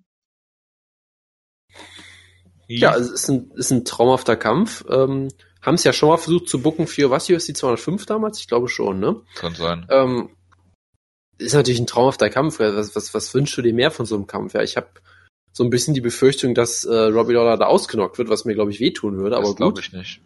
Ähm, es ist ein traumhafter Kampf. Also das hat Fight of the Year-Kandidat Potenzial all ja, over auf jeden it. Fall. Ja? Und äh, das einen besseren Kampf kannst du kaum bucken von so einem Unterhaltungswert. Und natürlich, und natürlich auch sportlich. Traumhaft. Kannst du. Bitte. Peter Sobotta gegen Killer B. Ben Saunders. Okay, das ist auch nicht. ein wunderbarer Kampf, ja. Warum die meinen Lieblingskämpfer äh, Ben Saunders hier einen Kampf gegen irgendeinen so durchschnittlichen deutschen Kämpfer bucken. Eddie, Ähm, Eddie Bravo gegen Jamaika. Ja, das ist ein Traum. ja, ich verstehe es nicht. Ist mir aber auch egal. Ich hoffe auf ein gutes Grappling-Match. Ey, also auf der Matte sollte der Kampf wunderbar werden, ja. Das- wenn, das der Kampf im, wenn der Kampf im Stand stehen wird, dann könnte es, könnte es anstrengend werden, sagen wir mal. Ja, ich hoffe, dass irgendwie Amir Dollar zum Kampf beiwohnen wird. Gut, dann äh, würde ich sagen, schließen wir die Kampfecke. Äh, die, ja genau, die Kampfankündigungsecke. Ich glaube, ich habe keinen Kampf vergessen. Äh, bestimmt habe ich einen vergessen. Es gab so viele Ankündigungen. Ist ja auch egal. Wir waren ja auch zwei Wochen weg, deswegen sei uns das gegönnt. Gut, kommen wir zu UFC 210 und ähm, es wird übertragen in Deutschland äh, als Pay-per-View auf Run Fighting, das kennt man natürlich schon, und es wird auch übertragen ähm, auf Sky Select. Haben wir denn jetzt eine Pressemitteilung gekriegt? Das, was man Haben wir nicht. Das oh, das eruiert. Ja. Es gibt auf sky.at slash Bestellung minus sky minus select slash sky minus select minus. UFC minus Pay-Per-View minus 700, warum auch immer 700, minus UFC, minus Light, minus Heavyweight, minus Championship, minus, minus 138088, falls das jemand nachgucken will, äh, die Möglichkeit zu sehen, dass man es sich bestellen kann für 15 Euro. Es ist, äh, es läuft, glaube ich, im Vier-Stunden-Takt. Ich, ich muss sagen, ich, ich weiß nicht, ich, ich weiß nicht, äh, was ich schöner finde, wenn du Nick Heinz Buch vorliest oder wenn du URLs vorliest. Das ist beides hervorragend. Ja. Im Moment bin ich auf https en.wikipedia slash wiki slash irena unterstrich aldana. Das ist sehr gut zu wissen. Nee, äh, ähm, ja, äh, es läuft auf Sky in äh, Kollaboration mit äh, äh, Run Fighting. Ich weiß jetzt nicht, wie Pro7 Sat1 und Sky da zusammenhängen. Ist natürlich alles Münchner Klüngel vermutlich. Ich weiß es nicht ganz genau. Ähm, ich habe, wie gesagt, wir haben noch keine offizielle Nachricht dazu bekommen. Es ist auf jeden Fall eine gute Alternative. Man braucht kein Sky-Abo, das muss nochmal dazu gesagt sein, um sich diese Sky Select Pay-Per-Views zu holen. Ich habe das, glaube ich, erst einmal gemacht. Ich habe mir Pacquiao äh, gegen Mayweather geholt damals für 20 Euro, was echt ein gutes Angebot war, angesichts der Tatsache, dass dieser Pay-Per-View 100 Dollar gekostet hat in den USA. Und ähm, ja, da waren die 20 äh, Euro eigentlich gut investiert, zumal Uli Wegner hervorragend kommentiert hat damals. Ähm, ja, äh, und für den fast eine Welt zusammengebrochen ist, als dieser äh, Pacau nicht gewonnen hat gegen den äh, Merriweather. Ähm, wie dem auch sei, ähm, es ist eine interessante Entwicklung, weil äh, jetzt scheinbar Randfantik eingesehen hat, dass sie äh, ein suboptimales Produkt liefern, äh, aus mehreren Gründen. Sie sollen jetzt laut äh, Informationen, die Ricky wohl hat, ähm, an ihrem Player arbeiten oder den Server überarbeitet haben, jetzt per UFC 210. Ich weiß auch gar nicht, ob wir die Möglichkeit haben, hier noch ähm, Freicodes zu verlosen. Müssen wir mal schauen, aber ähm, ich überlege wirklich, mir den Pay-Per-View dann zu kaufen, allein äh, aus, äh, um zu zeigen, dass Interesse da ist, äh, UFC in Deutschland im Fernsehen zu sehen. Und es ist, man kann jetzt sagen, vielleicht, ja, das ist jetzt ein Live-TV-Deal, den wir haben. Das ist keine Zusammenfassung auf Max von UFC-Event. Das ist, äh, ja, das die ersten Anzeichen eines wirklich echten TV-Deals. Ähm, auch wenn es wirklich kein Deal ist eigentlich, weil der Deal ja mit, mit äh, Pro7 Sat 1 ist. Also es ist auf jeden Fall eine spannende Entwicklung, das kann man auf jeden Fall sagen. Ähm, und ich weiß nicht, es kam ja auch zumindest für mich wieder mal äh, relativ aus dem Nichts. Also einfach so, ja, das macht jetzt hier so, also ohne dass man jetzt irgendwelche Anzeichen dafür hätte sehen können. Ja, ich weiß. Ich weiß. Ich weiß. Ich muss jetzt eine Sache sagen. Ja, ich bin gerade auf, auf Ground and Pound, äh, auf gnp1.de, Verzeihung. Ja, natürlich. Das freut Genauso mich. wie ich ja auch niemals Was? über One FC mehr reden darf, sondern über One nur. Äh, und ich, ich sehe ja, ich, weil ich suche gerade nach News, die haben ja da meistens immer was gut dazu. Was sehe ich hier? Abu Azaita hat per K.O. gewonnen in irgendeinem Kampf, das ist sehr schön in Abu Dhabi. Und ganz wichtig, auf der Startseite ein Interview mit Bad Bones, John Klinger, Zitat, lass niemals die Deckung gegen ihn fallen. Der Wrestling-Star aus Deutschland über sein Duell mit Josh Barnett. Weil er hatte nämlich einen Kampf gegen Josh Barnett bei TNA Impact, wo Josh Barnett ihn einfach fast umgebracht hat mit einer Powerbomb. Jetzt hat Ground Pound die Interview, was ich großartig finde. Das freut mich natürlich sehr. Außerdem leitet groundpound.de zu gnp1.de um. Warum ist das bei Schlagkraft.de nicht so? Tja. Können wir jetzt mal sagen. Und warum sind wir eigentlich nicht auf der FIBO, Jonas? Die ist dieses Wochenende, wie ich gerade sehe. Gibt, gibt, gibt's denn da irgendwen diesmal? Das weiß ich nicht. Das weiß ich nämlich auch nicht. Ich habe nämlich die Pressemitteilung da auch nicht verfolgt. Ich habe auch nichts, ich, ich, ich kriege auch sonst irgendwie immer Spam-Mails von denen, diesmal auch nicht. Das ist mir jetzt gar nicht bewusst. Und es gab auch keinen Cyborg-Thread. Ich bin da sehr vielleicht, enttäuscht vielleicht von, wollen die von, nicht haben von, von Cody Rhodes und dummer Zufall und diesen Leuten, die da sonst immer hingehen. Ich weiß, sonst gab es ja immer auch ein Posting zu, aber irgendwie ist es dieses Jahr an mir vorbeigegangen. Es ja. gab ein MMA-Seminar auf der FIBO von Matt Hughes vor zwei Jahren. Das ist das aktuellste, was ich finde. Ich recherchiere das mal eben. Sehr gut. so viel, so viel Zeit muss sein, oder? So viel Zeit ist immer bei dieser Show. Ja. Ähm, ja, reden wir über UFC 210. Ähm, Wutke hat schon einen Serientäterkampf bestimmt und es ist Natürlich, was, was sollte es auch sonst anders Natürlich ist es Pat Rick Cummins gegen Jan Blachowicz. Äh, freue ich mich sehr drauf und es war so klar, dass er diesen Kampf nimmt. Da hat Wutke gesagt, wen er, wen er pickt eigentlich? Nö, ne? Nö. Sollen wir ihn noch fragen oder sollen wir ihn einfach auflaufen lassen? Weil er wird's eh Lass, vergessen. Lassen wir einfach aus, lassen wir ihn auflaufen, oder? Oh, Samstag, Sa Samstag ist ausverkauft bei der FIBO. Oh Gott. Äh, ah, Promis auf der FIBO. Jetzt aber. Ja, dabei sind bestimmt keine MMA-Promis gemeint. Entschuldigung, FIBO Urgestein Ralf Möller ist am Start. okay, ich muss doch Brandau. Ingo Frohböse. Was? Vincent Feigenwurz? Was? Nein, Ingo Frohböse. Nein, weil das gerade im, im, Chat hier gepostet wurde. Also wenn das stimmt, muss ich mir schnell so. ein Presseticket besorgen. Vincent Feige, ja, nein. Verona Pot, Joey Kelly. Gottes Willen. Manuel Char, der Diamond Boy.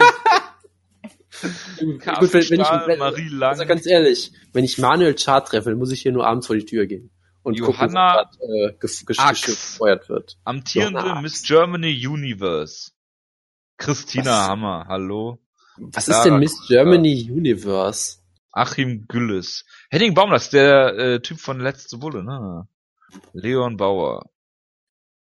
Puh, Michael. Äh, interessant, also ich habe keinen MMA-Kämpfer entdeckt. Ist nicht mal Putzian dabei. Ja. Sehr enttäuschend. Ja gut, Moment, für Besucher. Ich Matchmaking steht hier. Hallenpläne. Produkte. Red doch mal über Cormier gegen äh, So, ich, ich sag mal so, ich habe jetzt ich sag mal so, ich habe jetzt äh, gegoogelt gerade FIBO 2017 MMA. Ja, habe ich auch gemacht. wa- was ist der zweite Be Beitrag? Kimbo Slice gibt sie auf der FIBO die Ehre. Ja, Ja, gut. ich glaube nicht. Ich glaub's nämlich auch nicht.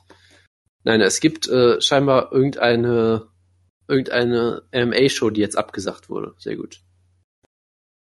Äh, ja, Äh, red doch mal über Rumble Johnson gegen äh, Commie 2.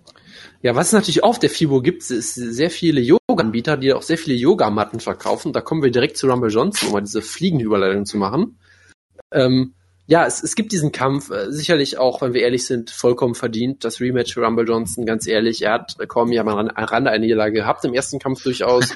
Vitor Ähm, gegen äh, Whiteman 2 muss man dann auch gucken, natürlich. er hatte ihn schon ein bisschen mehr am Rande einer Niederlage, glaube ich. Er hat sich schon ein bisschen besser gemacht, glaube ich. Und ganz äh, äh, mal davon abgesehen, ich meine, er hat, er hat danach drei, drei Kämpfe gehabt, drei Mal brutalst per K.O. gewonnen. Er hat Jim Manua ausgenockt, den aktuellen Posterboy, der aktuell ganz als ernsthafter Titelcontender gehypt wird, Jim Manua. Hat der Ryan Bader unfassbar zerstört, in einer Art und Weise, die absolut absurd war, wo Ryan Bader so viel Schiss und Respekt vor ihm hatte, dass er einfach innerhalb von drei Sekunden Marcel Jansen ist hat. auf der FIBO. Das ist sehr schön. Ist Tim Wiese da? Und dann hat er- ich vermute ja. Ich glaube, Tim dann hat- Wiese arbeitet das ganze Jahr dafür, dass er da ist. Und dann hat er zum ersten Mal überhaupt Glava Teixeira ausgenockt in 13 Sekunden, einem der absurdesten K.O.s, Entschuldigung, Den- den ich letztes Jahr gesehen habe.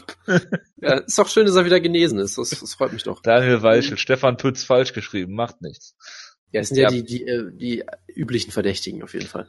Nein, also Glava Teixeira brutal ausgenockt mit einem einzigen Schlag, hat wieder gezeigt, in 13 fucking Sekunden, hat einfach wieder gezeigt, dass er der gefährlichste Schläger ist im Sport und leider halt vielleicht auch außerhalb des Sports, hust hust, ähm, dass er halt diese weiter natürlich diese unfassbare Dynamik und K.O.-Power hat und ein unfassbar präziser Striker auch aus wunderbarer Konter zeigen kann. Einfach, ganz ehrlich, Rumble Johnson in der ersten Runde ist der gefährlichste Kämpfer im ganzen Sport, sage ich weiterhin. Und damit kann er jeden besiegen, damit kann er auch Daniel Cormier besiegen. Und wenn Daniel Cormier sich auch so hinstellt in Interviews und sagt, ja, ich muss nur die ersten sieben Minuten überleben, danach kann er nichts mehr, dann ist natürlich, wenn du denkst, ja, es ist richtig, das weiß auch jeder, das weiß Rumble Johnson auch, aber musste erst mal schaffen, die ersten sieben Minuten zu überleben. Das ist schon schwierig genug. Und ich meine, er, er wurde ja auch ähm, einmal, mindestens einmal gedroppt von, von Johnson im ersten Kampf und dann wurde, glaube ich, auch einige Male weiter hart getroffen, hat da ein unfassbares Kinn bewiesen auf jeden Fall. Supplements Okay. Beverly SL ist der nächste MMA-Kämpfer, den ich kenne. Juri Prochaska. Entschuldigung, dass ich dich unterbreche. Ryzen-Veteran. Das ist toll, jetzt muss ich da doch hin, scheiße. Nein, Ja, ähm, mal weiter. du bist ein bisschen abgelenkt, habe ich das Gefühl. Das Nee, nee, alles gut, ich höre dir zu. Gut, gut. Also ich meine, Sieben Minuten muss er überstehen, aber das ist nicht so einfach. Genau, Rumble Johnson unfassbar gefährlich. Was soll man sonst noch zu ihm sagen? Ehrlich gesagt, ist halt äh, ein ziemlich unsympathischer Typ außerhalb des Käfigs, aber innerhalb ist er unfassbar unterhaltsam und, und brutal und gefährlich. Und Cormier hat natürlich auch äh, hat natürlich auch wieder gezeigt, er hat sein Herz gezeigt in diesem Kampf, er hat sein Kinn gezeigt. Hoffentlich nicht wörtlich. Na, er hat ihm wortwörtlich, doch er hat ihm wortwörtlich sein Kinn gezeigt, nämlich der Faust von Anthony Johnson hat sein Kinn gezeigt. Ähm, und hat dann das gemacht, was er so gut kann wie vielleicht kein anderer. Er hat ihn gegrindet, hat ihn einfach gegen den Käfig gedrückt, hat ihm die Beine weggezogen, selbst wenn er die Takedown nicht sofort schafft, zermürbt ihn halt, br- zerbricht ihn mental, wie das halt kein anderer außer Daniel Cormier kann. Ja, er musste hier, das ist ganz klar, er musste den Grind absolut embracen in diesem Kampf. Das, das äh, war so wahr wie noch nie zuvor in diesem, in, in, dieses, in dieses Motto und es wurde bestimmt auch 700 Mal von Mike Goldberg gesagt in diesem Kampf. Ähm, und danach hat er halt Alexander Gustafsson besiegt in einem weiteren wunderbaren Kampf, vielleicht sogar Fight of the Year Contender damals 2015. Ähm, war dann verletzungsbedingt lange weg. Dann gab es natürlich auch das Fi- Fiasko mit John Jones, dass der Kampf dann immer wieder ausgefallen ist und so weiter und so fort. Deshalb hat er halt dementsprechend auch nicht so viele Kämpfe gehabt seitdem eigentlich, nämlich nur zwei. Äh, und hat da zuletzt Anderson Silva besiegt in diesem total absurden Kampf, wo Anderson Silva irgendwie einen Tag vorher eingesprungen ist. Ähm, und dann Cormier irgendwie sehr negativ von den Fans behandelt wurde, weil halt auf dieser riesen Stage bei UFC 200 einfach ja in der Guard von Anderson Silva liegt und ihn halt zu Boden nimmt und da wenig macht und da natürlich den Kampf vollkommen klar gewonnen hat, aber für, für viele Leute hat er halt den Kampf gestallt und rumgelamed und doch wollte gesagt, nicht- das war der einfachste Kampf seiner Karriere. wollte nicht irgendwie bangen mit Anderson Silva und so, wo ich mir denke, okay, das zeigt wieder, dass niemand diesen Kampf verstanden hat, weil ganz ehrlich, das muss ich immer noch wieder sagen. Anderson Silva war derjenige, der in diesem Kampf gestallt hat. Er wurde zu Boden genommen, hat sofort seine Guard einfach zugemacht und ist in diesen Lockdown gegangen und hat auf Stand-Ups gewartet. Ja, also das war 100% die Schuld, in Anführungszeichen, von Anderson Silva, dem ich das natürlich nicht zu übel nehmen würde. Der kämpft halt Short Notice gegen Comey. Natürlich versucht er den Kampf irgendwie äh, angenehm für ihn zu gestalten. Aber auch da, das ist jetzt keine Performance, wo ich sage, irgendwie Comey sah scheiße aus oder sonst irgendwas. Er wurde halt einmal gut vom Bodykick getroffen, hat ansonsten Anderson Silva klar besiegt und viel mehr kann man aus dem Kampf echt nicht schließen, wie ich finde. Ähm, das macht halt diesen Kampf für mich einfach schwierig, weil Rumble ist immer noch der gleiche gefühlt. Er ist immer noch brandgefährlich, vielleicht sogar gefährlicher als je zuvor, wenn man sich seine letzten Kämpfe so anguckt, aber halt eigentlich genau der gleiche, wie er immer war. Äh, du weißt weiterhin nicht, ob er irgendwas äh, unternehmen kann gegen, ich sage mal, seine psychischen Probleme, dass er halt, äh, dass er halt irgendwie aufgibt, dass er halt zerbricht, was auch immer mental, dass er keine Cardio mehr hat und so weiter und so fort. Ich, man weiß es halt nicht, bis man sieht, aber ob er halt sich es mal schafft, sich zurückzukämpfen oder nicht, man weiß es halt einfach nicht. Ja, es, es wäre jetzt äh, kein, es wäre jetzt nicht unmöglich, dass er es schafft, sich seine Energie besser einzustellen und auf einmal besser darin ist, aber man weiß es halt einfach nicht. Bis dahin würde ich erstmal davon ausgehen, dass es halt immer noch das Problem ist wie vorher. Deshalb ist die Frage halt wieder ganz, ganz, ganz simpel. Schafft er es in den ersten sieben Minuten deine Kombi auszunocken oder nicht? Und das ist einfach nur Ja, die Frage. Und an dieser Stelle, Darum rumgeredet hast jetzt. Ja, und deshalb ge- übergebe ich jetzt an dich natürlich. Glückwunsch. Was, was ist denn dein Tipp dazu? Hm. Ich äh, habe übergeben. Und ich übergebe mich jetzt auch wortwörtlich, denn ich tippe, glaube ich, leider auf Anthony Johnson in diesem Kampf. Das tut mir sehr weh. Ja, natürlich, weil du wieder so einem Hype hinterherläufst, wo kein Mensch wieder weiß, wo es herkommt. Ja, natürlich. Wenn ich Wenn dafür jetzt- bekannt bin, dann die ganze Zeit dafür Anthony Johnson zu hype, wie geil ich diesen Typen finde. Natürlich. Natürlich. Und Natürlich. ich kann dir, ich kann dir sagen, warum du ganz unterbewusst äh, für ähm, äh, Rumble äh, Johnson bist. Und ähm, weißt du noch, was am, ich glaube, es war der vierte erste, ähm, vierte erste 2015 oder 16, nee, nee, 14, das weiß ich jetzt nicht. Ich kann, ich guck sofort nach, Jonas, dann kann ich nämlich ganz genau sagen, womit das zu tun hat. Und es war der vierte erste 2014.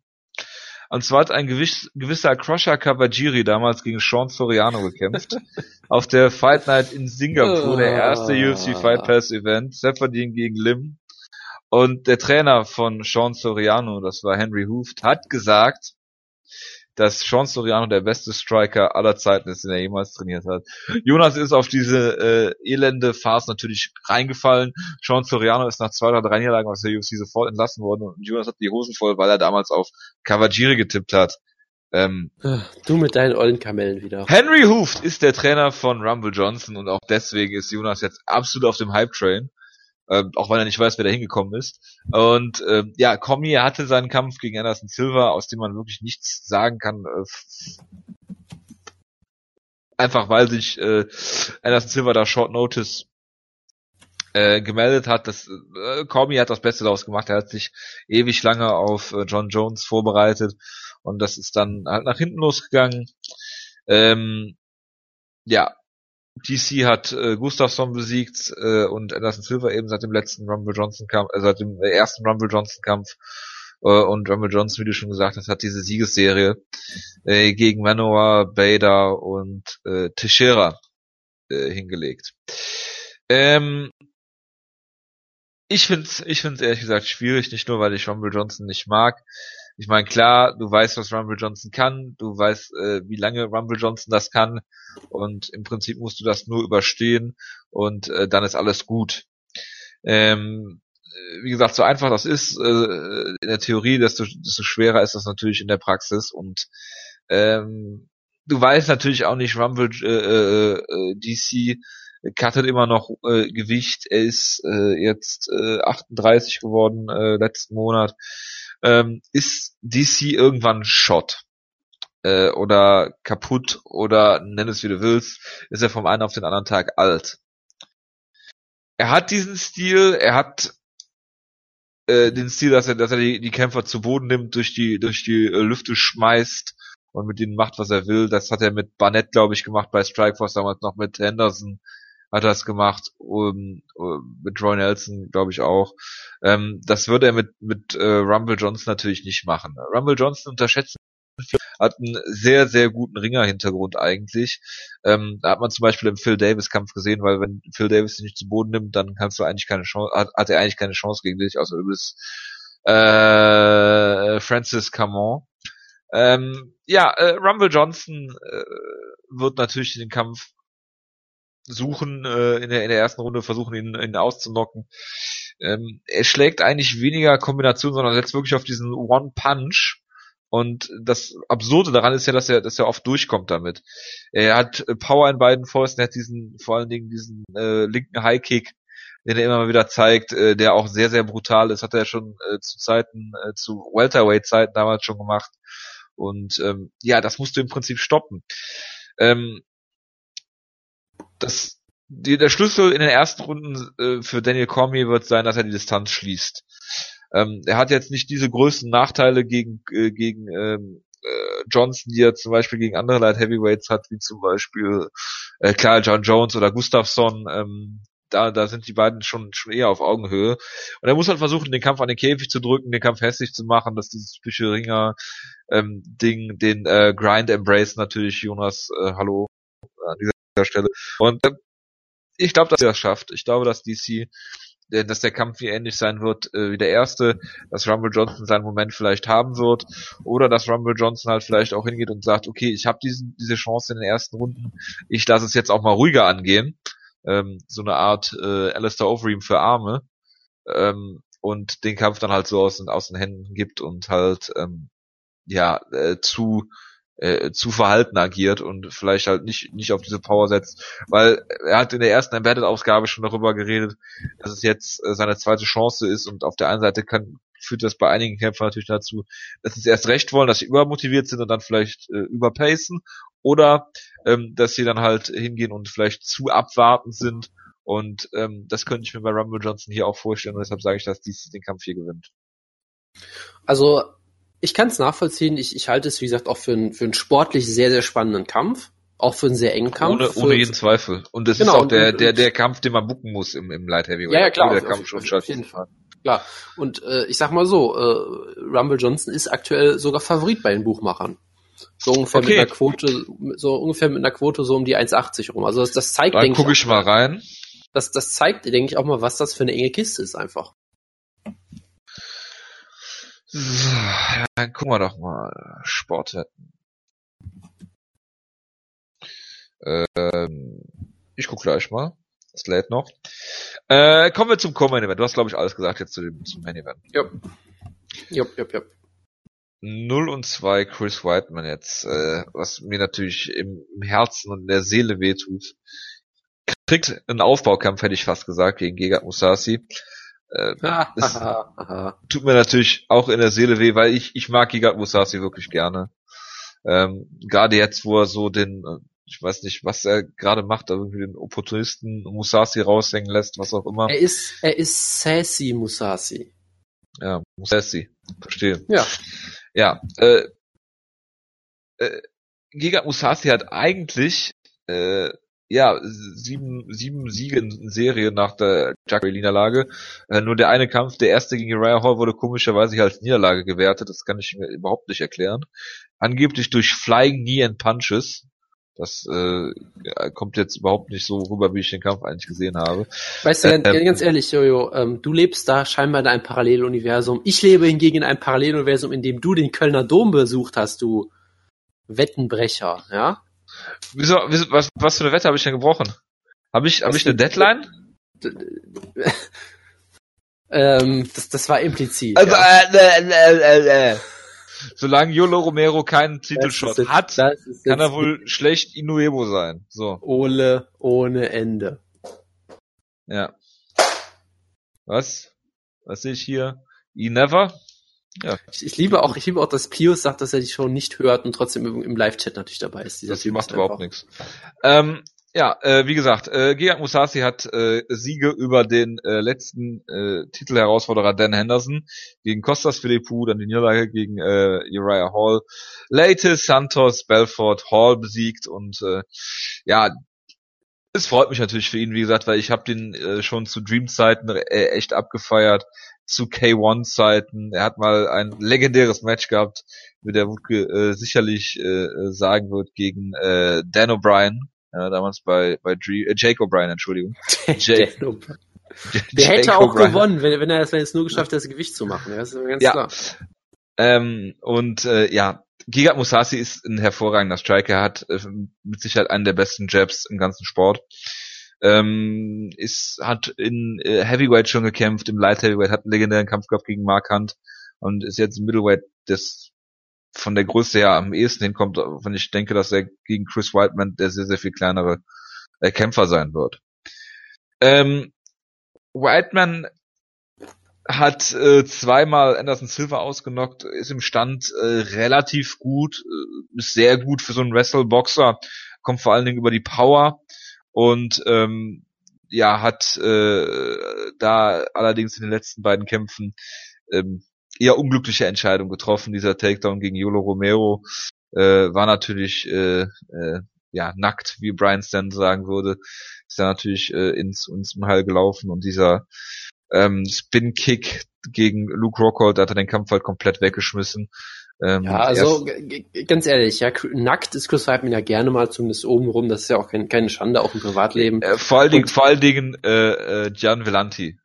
Ja, aber äh, ich, ich, ich sage natürlich, dass du da Yolo Romero vollkommen wieder unter den Tisch wirfst. Ja, das war nämlich ein brillant vorbereiteter, äh, äh, äh, brillant vorbereitetes Flying natürlich, wo Yolo Romero vorher noch ein Takedown subtil andeutet daraufhin dann die Reaktion von Chris Whiteman herausfordert und dann diesen wunderbar auskontert. Das war natürlich nicht einfach nur ein dämlicher Shot von Whiteman, sondern es war natürlich ein trautes Setup von Yolo Romero. Es war natürlich ein äh, dämlicher Recht. Shot von Chris Whiteman, wie ich gerade schon gesagt habe.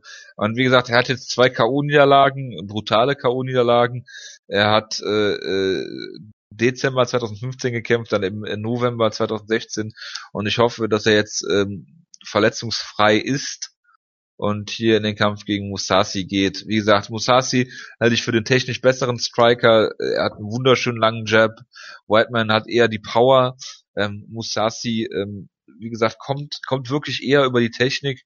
Ich habe mir lange Zeit mal einen Kampf gewünscht zwischen äh, Giga Musasi und Anderson Silva. Vielleicht sehen wir den noch, wenn wenn Anderson Silva seinen nächsten Kampf vielleicht gewinnt. Würde ich mir auf jeden Fall sehr wünschen. Ähm, lange Rede, kurzer Sinn. Äh, wie ein roter Faden durch Musasis Karriere man muss sich das mal reintun. Der Kerl ist, glaube ich, 32, 31, 31 ist er. Äh, hat jetzt äh, einen Kampfrekord von 41, 6 und 2. Es ist also sein 50. Äh, MMA-Kampf ähm, am Wochenende. Ähm, und äh, hat durch die ganze Karriere eigentlich immer eine Schwäche gezeigt. Und da muss ich immer an diesen legendären Kampf bei Strikeforce denken, das Unentschieden gegen Keith Jardine, wo Keith Jardine einfach in der ersten Runde permanent zu Boden genommen hat.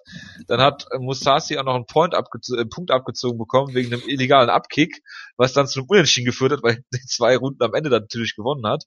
Und ähm, das ist eigentlich die, die große Schwäche, die Musasi hat ähm, die Takedown-Verteidigung und ähm, das würde gegen, ihm gegen Chris Whiteman äh, in meinen Augen zu Verhängnis werden, weil Chris Whiteman ist immer noch ein hervorragender Ringer, der durchaus viele Takedown-Versuche braucht. Das ist also niemand, der äh, der ein Double Leg hat, der einfach durch dich durch dich durch äh, äh, äh, geht und ähm, sondern eher, wie gesagt, über viele Versuche kommt, dann natürlich Jonas, ich muss es sagen, für eine gute Fancy Submission auch mal eine Position aufgibt, wie im Anderson Silver Kampf und ähm, ja, das Gym heißt mittlerweile äh, äh, Longo, äh, Longo Whiteman nicht mehr oder Whiteman Longo, nicht mehr Sarah Longo.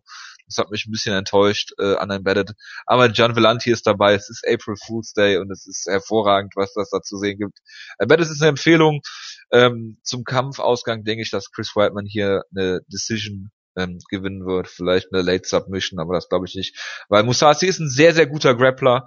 Ähm, er kommt auch aus dem Judo, aber er hat halt eine schlechte Takedown-Defense und äh, das wird ihn ihm hier im, im, Kampf zum Verhängnis werden.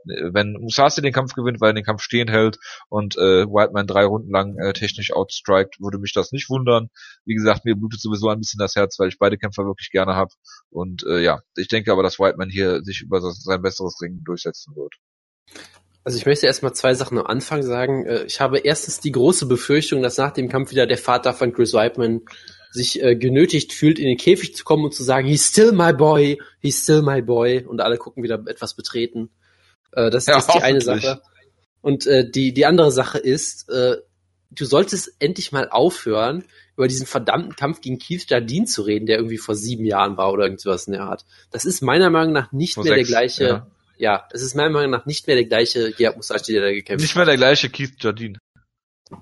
Das sicherlich auch nicht. Er ist mittlerweile, Er glaube hat ich, auch gegen, noch, er hat äh, auch gegen King Mo nur durch Takedowns verloren. Das ist, das ist sogar noch länger her. Ja und? Ist Ja, mir scheißegal, wie lange das her ist. Gegard Musashi wird keine Takedown-Defense haben, die äh, Chris Whiteman nicht durchbrechen kann. Okay, gut. Das, das ist einfach so ein, so ein Dogma, hier, dass man hier nicht, nicht Das durchdringen ist kein kann. Dogma, das ist so. Ja, das ist auch genau wie deine Hype-Kämpfer, die niemand versteht. Äh, also wenn ich gerade mal nachdenke, ich glaube zum, le zum letzten Mal zu Boden genommen wurde er von Jacare Jacare. 2014 oder so. Ich, ich glaube schon. Ja, aber Auch danach hat er auch gegen hervorragende Ringer gekämpft, ne? Ja, Dan Henderson zum Beispiel, also bitte. Das ist auch Dan Henderson hat das letzte Mal wann gerungen? Ein olympischer Ringer. Äh, ich, ich glaube bei den Ein Griechen olympischer, damals. ein olympischer Team Quest Ringer.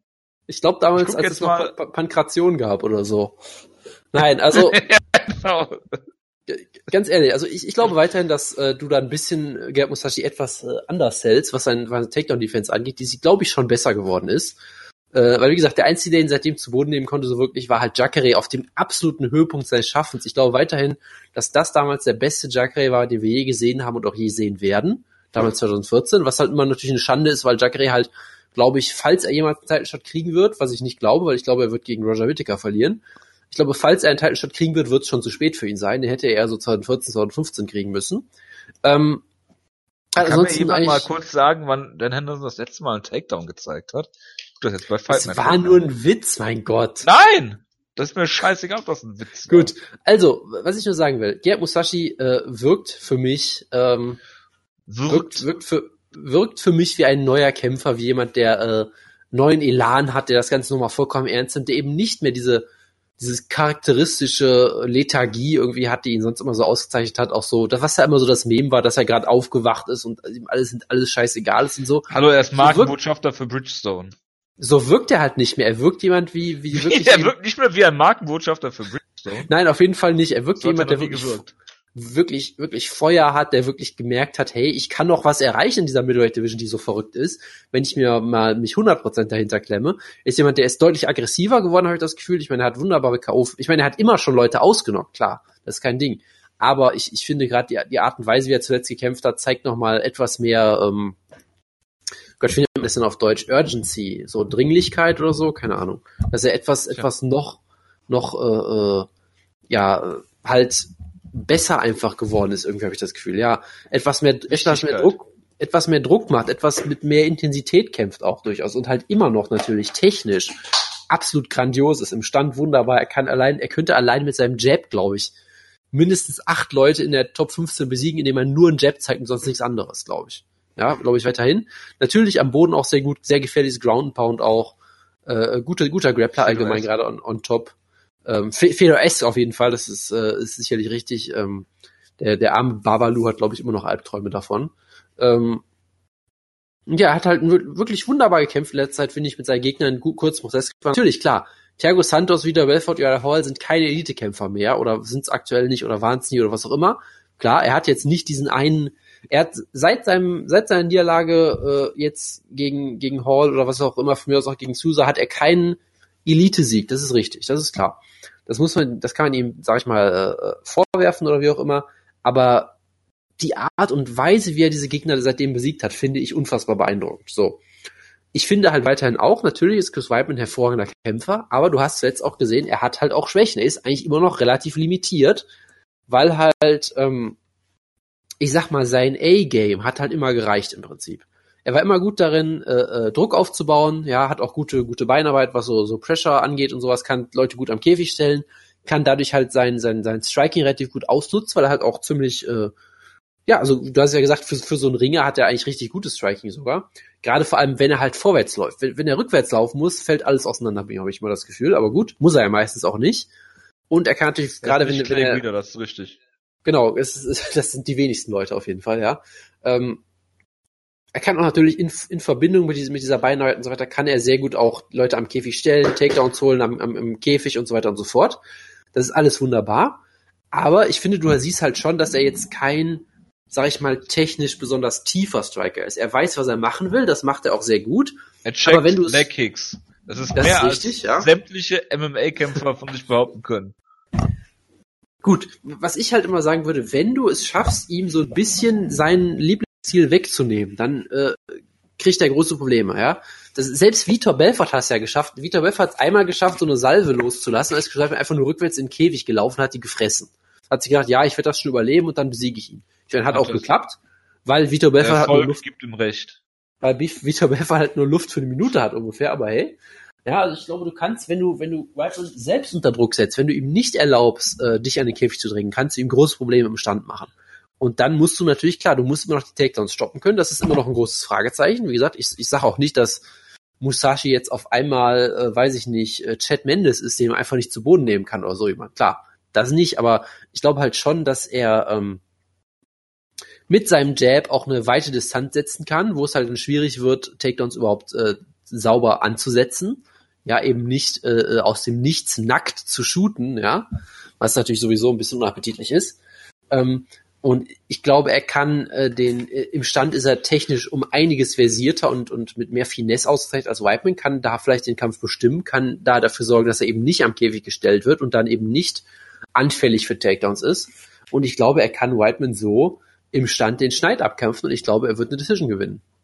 Und auch hier übrigens, Gerd Musashi auch Favorit bei den Buchmachern.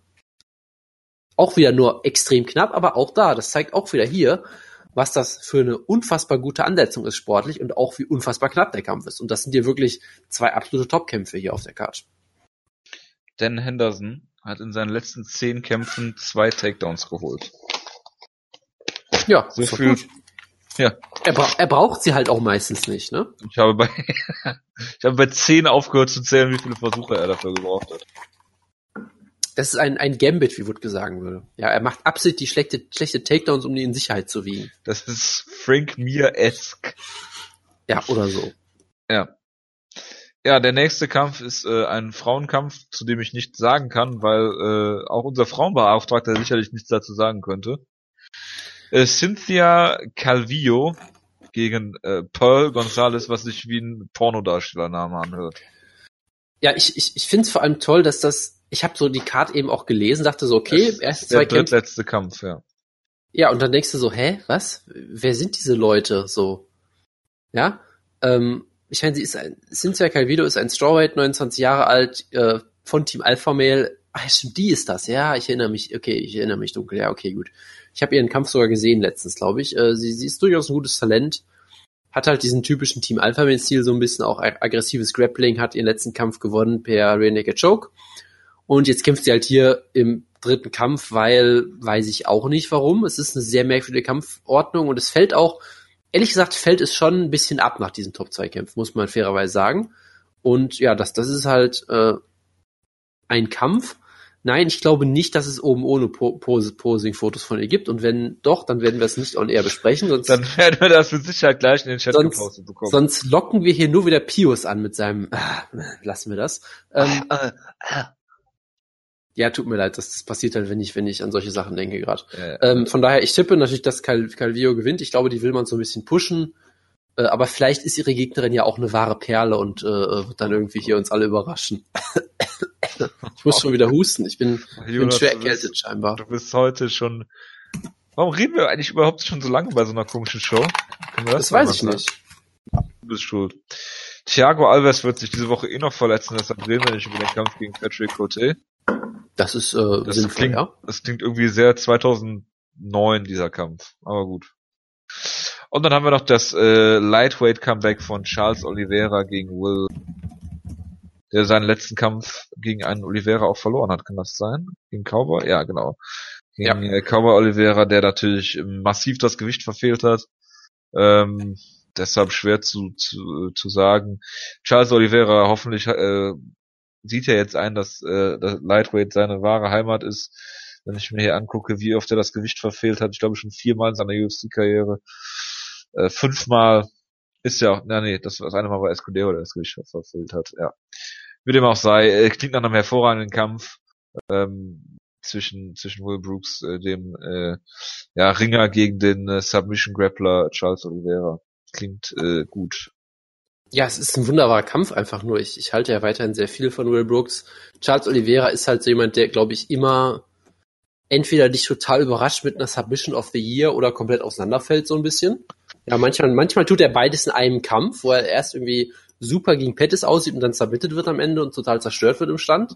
Also Ja. er ist halt eine Wunder Wundertüte, er ist ein unfassbar talentierter Grappler, aber ihm fehlen halt einfach manche Bestandteile und er wird halt dadurch nie ein Elitekämpfer werden. Das, das wird einfach nicht funktionieren. Ähm, gleichzeitig glaube ich halt, dass er an einem, an einem guten Abend kann er jeden besiegen. Jeder, der irgendwie einmal einen Takedown versucht, einmal im Clinch und einmal dann wird einmal der Kopf nach unten gezackt, hast du, dann hast du eine Guillotine und bist weg. Der kann jeden besiegen, aber ich glaube halt hier weiterhin, ich halte weiterhin einfach sehr, sehr viel von Will Brooks natürlich, Ich halte ihn weiterhin für einen potenziellen Elitekämpfer, der jetzt halt natürlich in seinem Debüt, äh, sag ich mal, sehr durchaus auch Pech gehabt hatte, wenn wir ehrlich sind. Ich meine, er hatte diese, diese Sache, dass er halt gegen jemanden kämpft, der das, äh, war das, war das der Kampf, wo Oliveira das Gewicht auch noch so massiv verpasst hat? Ich weiß Habe es ich doch gerade gesagt. Genau, ja, ich höre dir nicht zu, Verzeihung. Ja, Weil gegen jemanden, ihn. der halt eine Gewichtstasse größer ist, er hat sich dann auch die Rippe gebrochen und dann ist es halt einfach schwierig, da äh, weiter zu kämpfen, ja. Ähm, hat sich dafür immer noch eigentlich, wie ich fand, relativ gut geschlagen. Er hat halt am Ende halt einfach, wurde halt per TKO besiegt, weil er einfach nicht mehr kämpfen konnte, weil halt alles kaputt war in ihm, glaube ich. Und ich glaube, er ist weiterhin ein sehr interessanter Kämpfer, sehr, äh, sehr technisch, sehr, sehr clever, auch jemand, der wunderbar auch in fünf Runden kämpft. Was ich glaube ich immer noch so ein Nachteil für ihn ist, dass er da bei Bellator weg ist, wo er halt nicht in Titelkämpfen ist, weil er jemand ist, der glaube ich sehr gut strategisch kämpfen kann, Kampf über fünf Runden aufziehen kann. Äh, wohingegen er glaube ich jemand ist, der könnte so einen Drei-Runden-Kampf häufiger schon mal verlieren, weil er halt vielleicht auch öfter mal eine Runde braucht, um warm zu werden. Dann hast du auf einmal schon nur noch zwei Runden übrig und musst die einfach beide gewinnen. Das ist halt einfach eine ganz andere Dynamik in so einem Drei-Runder, aber letztendlich glaube ich, dass er technisch um einiges vielseitiger und besser ist als Charles Oliveira. Ja, also klar, wenn er, weiß ich nicht, brutal äh, mit einer legendären Guillotine submitted wird, dann klar, dann kann passieren, aber wenn das nicht passiert, wird er ihn, glaube ich, ziemlich verprügeln und vielleicht sogar ein Finish holen, was immer so tricky ist, weil er ist absolut kein Finisher. Auf der anderen Seite ist Charles Oliveira jemand, der meistens gefinisht wird, wenn er verliert. Von daher, ich tippe einfach mal vielleicht auf ein TKO so in der dritten Runde, nachdem Oliveira zermürbt wird und dann am Boden vielleicht mit Ground Pound gefinisht wird oder sowas. Ich lese nur gerade auf Twitter, dass äh, Wutke wieder einen das SZ-Fehler gemacht hat. Oder Doppel-S. Das ist absolut Egal. schockierend. Danke, dass du uns darüber informiert hast. Deshalb war ich etwas abgelenkt. Mike Della Torre hat äh, seinen letzten Kampf gegen einen gewissen Godofredo Pepe verloren, der mir jetzt gar nichts sagt. Und davor seine letzte Niederlage war gegen einen äh, Maximo Blanco. Guter Mann, guter Mann, finde ich. Ist mir Ja. sehr sympathisch. Er verliert, er verliert immer gegen die richtigen Leute. Ja. Äh, Miles Jury ist ja hier mal vor allen Dingen und dir gehypt worden. Er war auch schon in Team Schlagkraft. Hat dann äh, unglücklich mit Fuck, äh, durch Fuck You Leg Kicks von Donald Cerrone verloren. Und dann noch gegen Charles Oliveira per Guillotine. Hat 2016 gar nicht gekämpft, ist jetzt zurück. Äh, wie gesagt, gegen Mike Torre. Also Im komm, Featherweight von der Gewichtsklasse ich immer noch nicht überzeugt bin, ob es wirklich die richtige ist für My, äh, Miles Jury. Und äh, ja, ich also erst, äh, erstmal ganz kurz, der Hype ging nicht nur von mir aus, also bitte. ja und von Wutke. Du warst doch auch voll dabei, oder nicht? Nö, überhaupt nicht. Ich habe den für einen guten Kämpfer gehalten, aber jetzt nicht so übertrieben wie ihr beide. Und da du ihn ja gehypt hast, kannst du ja sehen, wie seine Karriere jetzt äh, aussieht. So, Ach ja. äh, Mike Della Torre sollte er besiegen. Ähm, ja. Äh, Kamaru Usman, äh, äh, haben wir da haben wir über den schon mal gesprochen? Ist dieser Ist auf jeden Fall ein, ein sehr vielsprechendes Talent, ein sehr, sehr guter Ringer. Extrem äh, physisch, äh, von der Physik her sehr stark, wie wir immer so schön Ja. sagen würden. Ähm, ja, ein, ein wunderbarer Kämpfer, eigentlich großes Talent. Und ich meine, Sean Strickland ist ja auch jemand, der jetzt kein un unbeschriebenes Blatt ist als Gegner. Er ist aber dafür bekannt, dass er äh, ein sehr guter Kämpfer ist, der unfassbar langweilige Kämpfe hat. Genau, und oft auch, ähm, der einfach nicht so richtig heraussticht irgendwie. So jemand, der eigentlich alles kann, der mit, ich glaube, er ist jetzt 27, 18, also so unfassbar routiniert einfach wirkt. Also halt auch so ein bisschen in dieser, so, so ein bisschen so wie Gigat Musashi, irgendwie so ein Typ, der einfach, glaube ich, kämpft, seit er elf ist oder so gefühlt. Einfach unfassbar erfahren schon ist, aber halt, er hat vielleicht halt auch nichts, was jetzt wirklich raussticht, wo du denkst so, wow, geil. Was, was ein Wahnsinnstyp, was, was ein toller Kämpfer. Er kann halt einfach alles gut, er ist überall kompetent, aber er ist halt selten spektakulär und selten irgendwie herausragend in einem, ein, in einer einzigen Sache so. Und das ist halt so ein bisschen die Frage, reicht das? Weil er ist sicherlich der bessere Allrounder als Usman, der halt sehr, sehr Spezialist ist, sag ich mal, vor allem mit, mit halt seinem, seinem Grappling. Oder ist halt Usman einfach von der Physik her und von seinem Ring her so stark, dass er ihn einfach in den Boden rammen kann. Und es ist ein spannender Kampf. Ich würde auf Usman tippen, weil äh, das ein großes Talent ist, auf den Leute sehr viel halten, wie äh, so, so zum Beispiel so jemand wie Patrick Wyman ihn immer sehr hypt. Und dem folge ich natürlich, natürlich blind, das ist ja ganz klar. Deshalb wird er, wird er natürlich gewinnen. Klare Sache. Nee, aber es ist ein, ist ein sehenswerter und guter Kampf. Guter Test für ihn. Gut, Charles Roster gegen äh, Shane äh, Burgess. Interessiert uns jetzt nicht. Äh, Serientäterkampf, Jonas, trägst du es ein? Äh, ich habe es natürlich längst wieder zugemacht, aber ja, mach ich. Äh. Pat Rick Cummins gegen Jan Blachowicz.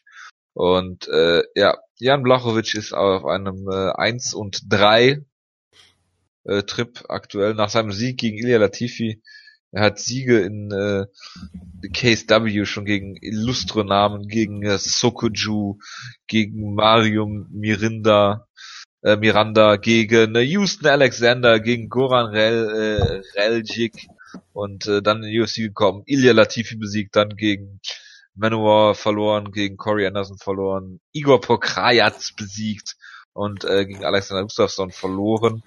Ach, hat auch noch einen Sieg gegen Christian Pumbu, das darf man natürlich nicht vergessen. ähm, ah. ja, äh, Patrick Cummins ist dieser sehr eindimensionale Ringer, der damals in die gekommen ist, weil er irgendwann mal mit Daniel Cormier trainiert hat und ein guter Ringer ist, wie gesagt. Ähm, Cummins äh, nicht so richtig auf dem guten Zweig, hat viele Kämpfe halt durch seinen, durch seinen klaren Ringer-Hintergrund besiegt und lag auf Leuten drauf. Ähm, die Frage ist, kann er das mit Jan Blachowitz machen, der eigentlich dafür bekannt ist, ähm, als Light Heavyweight Kämpfer so gut wie keine Finishing Power zu haben. Gut, klar, ich meine, er hat Ida Latifi, was war das denn? Besiegt äh, per TKO, aber ähm, sonst äh, geht er halt meistens zur Decision.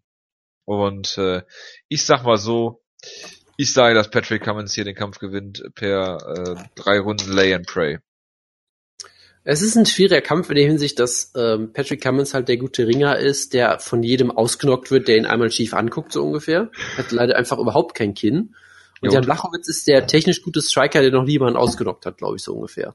Das ist eine, die passen wirklich wunderbar zusammen irgendwie. Ich wollte gar nicht groß drüber nachdenken, weil irgendwie mein Instinkt war einfach, dass Blachowitz gewinnt. Ich weiß jetzt auch gar nicht warum irgendwie. Aber äh, ich glaube einfach, dass er gewinnt. Keine Ahnung. Ich meine, er hat Ili Latifi besiegt, das sollte als Grund reichen. okay. Ja, dann äh, Gregor Gillespie, was auch sehr hervorragend klingt, gegen Andrew Holbrook, Josh Emmett gegen Desmond Green, äh, Catelyn äh, Chokagian, die ich gerne bei Team Schlagkraft gehabt hätte, kämpft gegen Irene Aldana, die, glaube ich, dass, wo ich das Cyborg einfach hätte töten können, äh, als ich den Leslie Smith Kampf gesehen habe, weil Tilo, sie Tilo. unfassbar gehypt worden ist von irgendwelchen Leuten, was mir absolut unerklärlich ist. Ja, und, und sieh mal, was das für was was das für ein Eindruck hinterlassen hast. Du hast sie eben noch auf Wikipedia gestalkt hier. Bin nicht gestalkt. Ich wollte nur wissen, ob es wirklich diejenige ist, für die ich sie gehalten habe. Ah. Tja. Ja. Und dann haben wir noch äh, Flyweight Janelle Lauser gegen Magomed äh, Bibulatov. Das ist natürlich interessant, weil. Jojo, wer ist Magomed Bibulatov? Weißt du das noch? Natürlich weiß ich das nicht. Das ist natürlich der äh, gute Buddy von Ramsan Kadyrov, der bei, bei, bei dessen Promotion Akmat gekämpft hat, der irgendwie natürlich, äh, äh, genau, das war glaube ich dieser, dieser Typ, wo sogar Kadyrov selber einfach die News gebreakt hat. Da ist Kadyrov zum investigativen Journalist geworden und sagt, hey, der Typ hat gerade einen UFC-Vertrag unterschrieben, da war er die Primärquelle, nicht so jemand wie Strigger zum Beispiel, der ja auch laut dir immer keine Primärquelle ist. Sondern nee, ist auch nicht. Ist er japanischer Ringer? Äh, ich, ich vermute, also ich würde mich nicht langsam nicht mehr überraschen, aber ich vermute nicht, nein. Ja, dann ist er auch keine Primärquelle, so.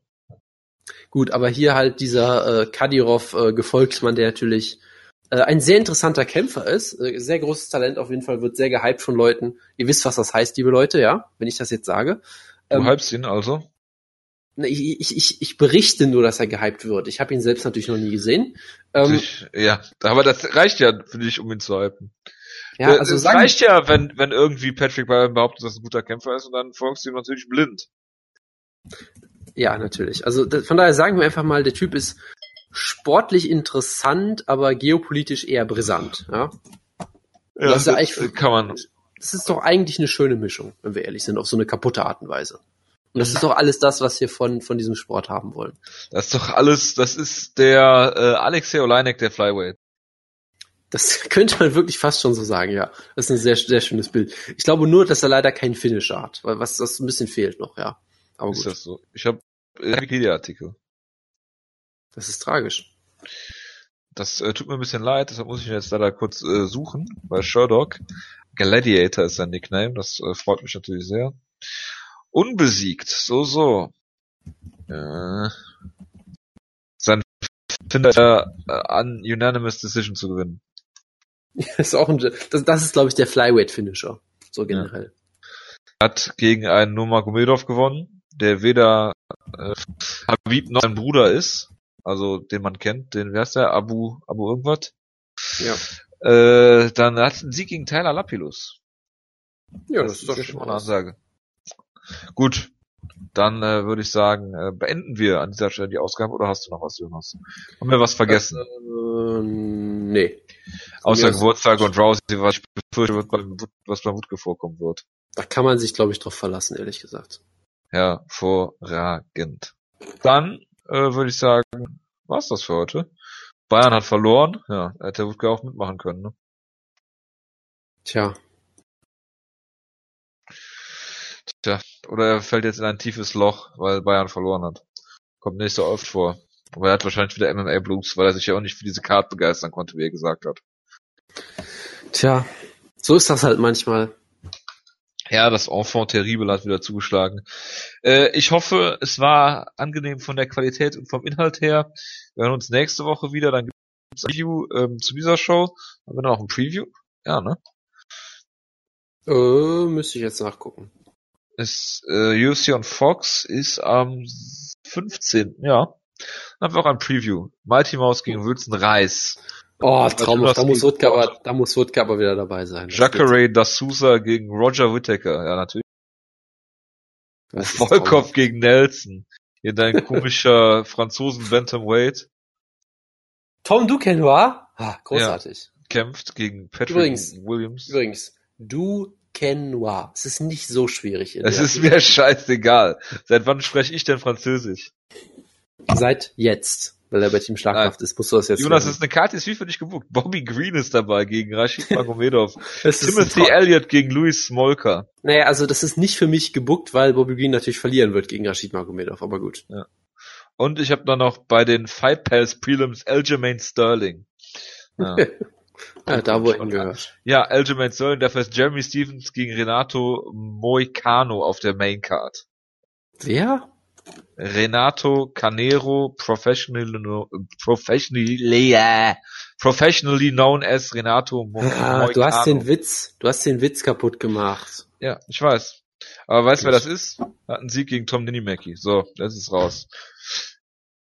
Gut. Ja, gut, dass wir darüber ge- gesprochen haben.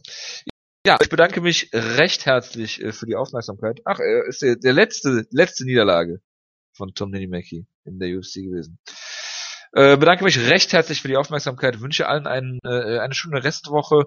Wir hören uns nächste Woche wieder. Äh, bis dahin, äh, wir hoffen, dass Woodke viele Fanzuschriften von euch bekommt. Hoffentlich an meine Adresse, weil seine habt ihr ja nicht. Und äh, bis dahin, äh, macht's gut. Äh, ciao, ciao. Ciao, ciao. Mua. Ah, Ich hasse es, aber es muss ja sein.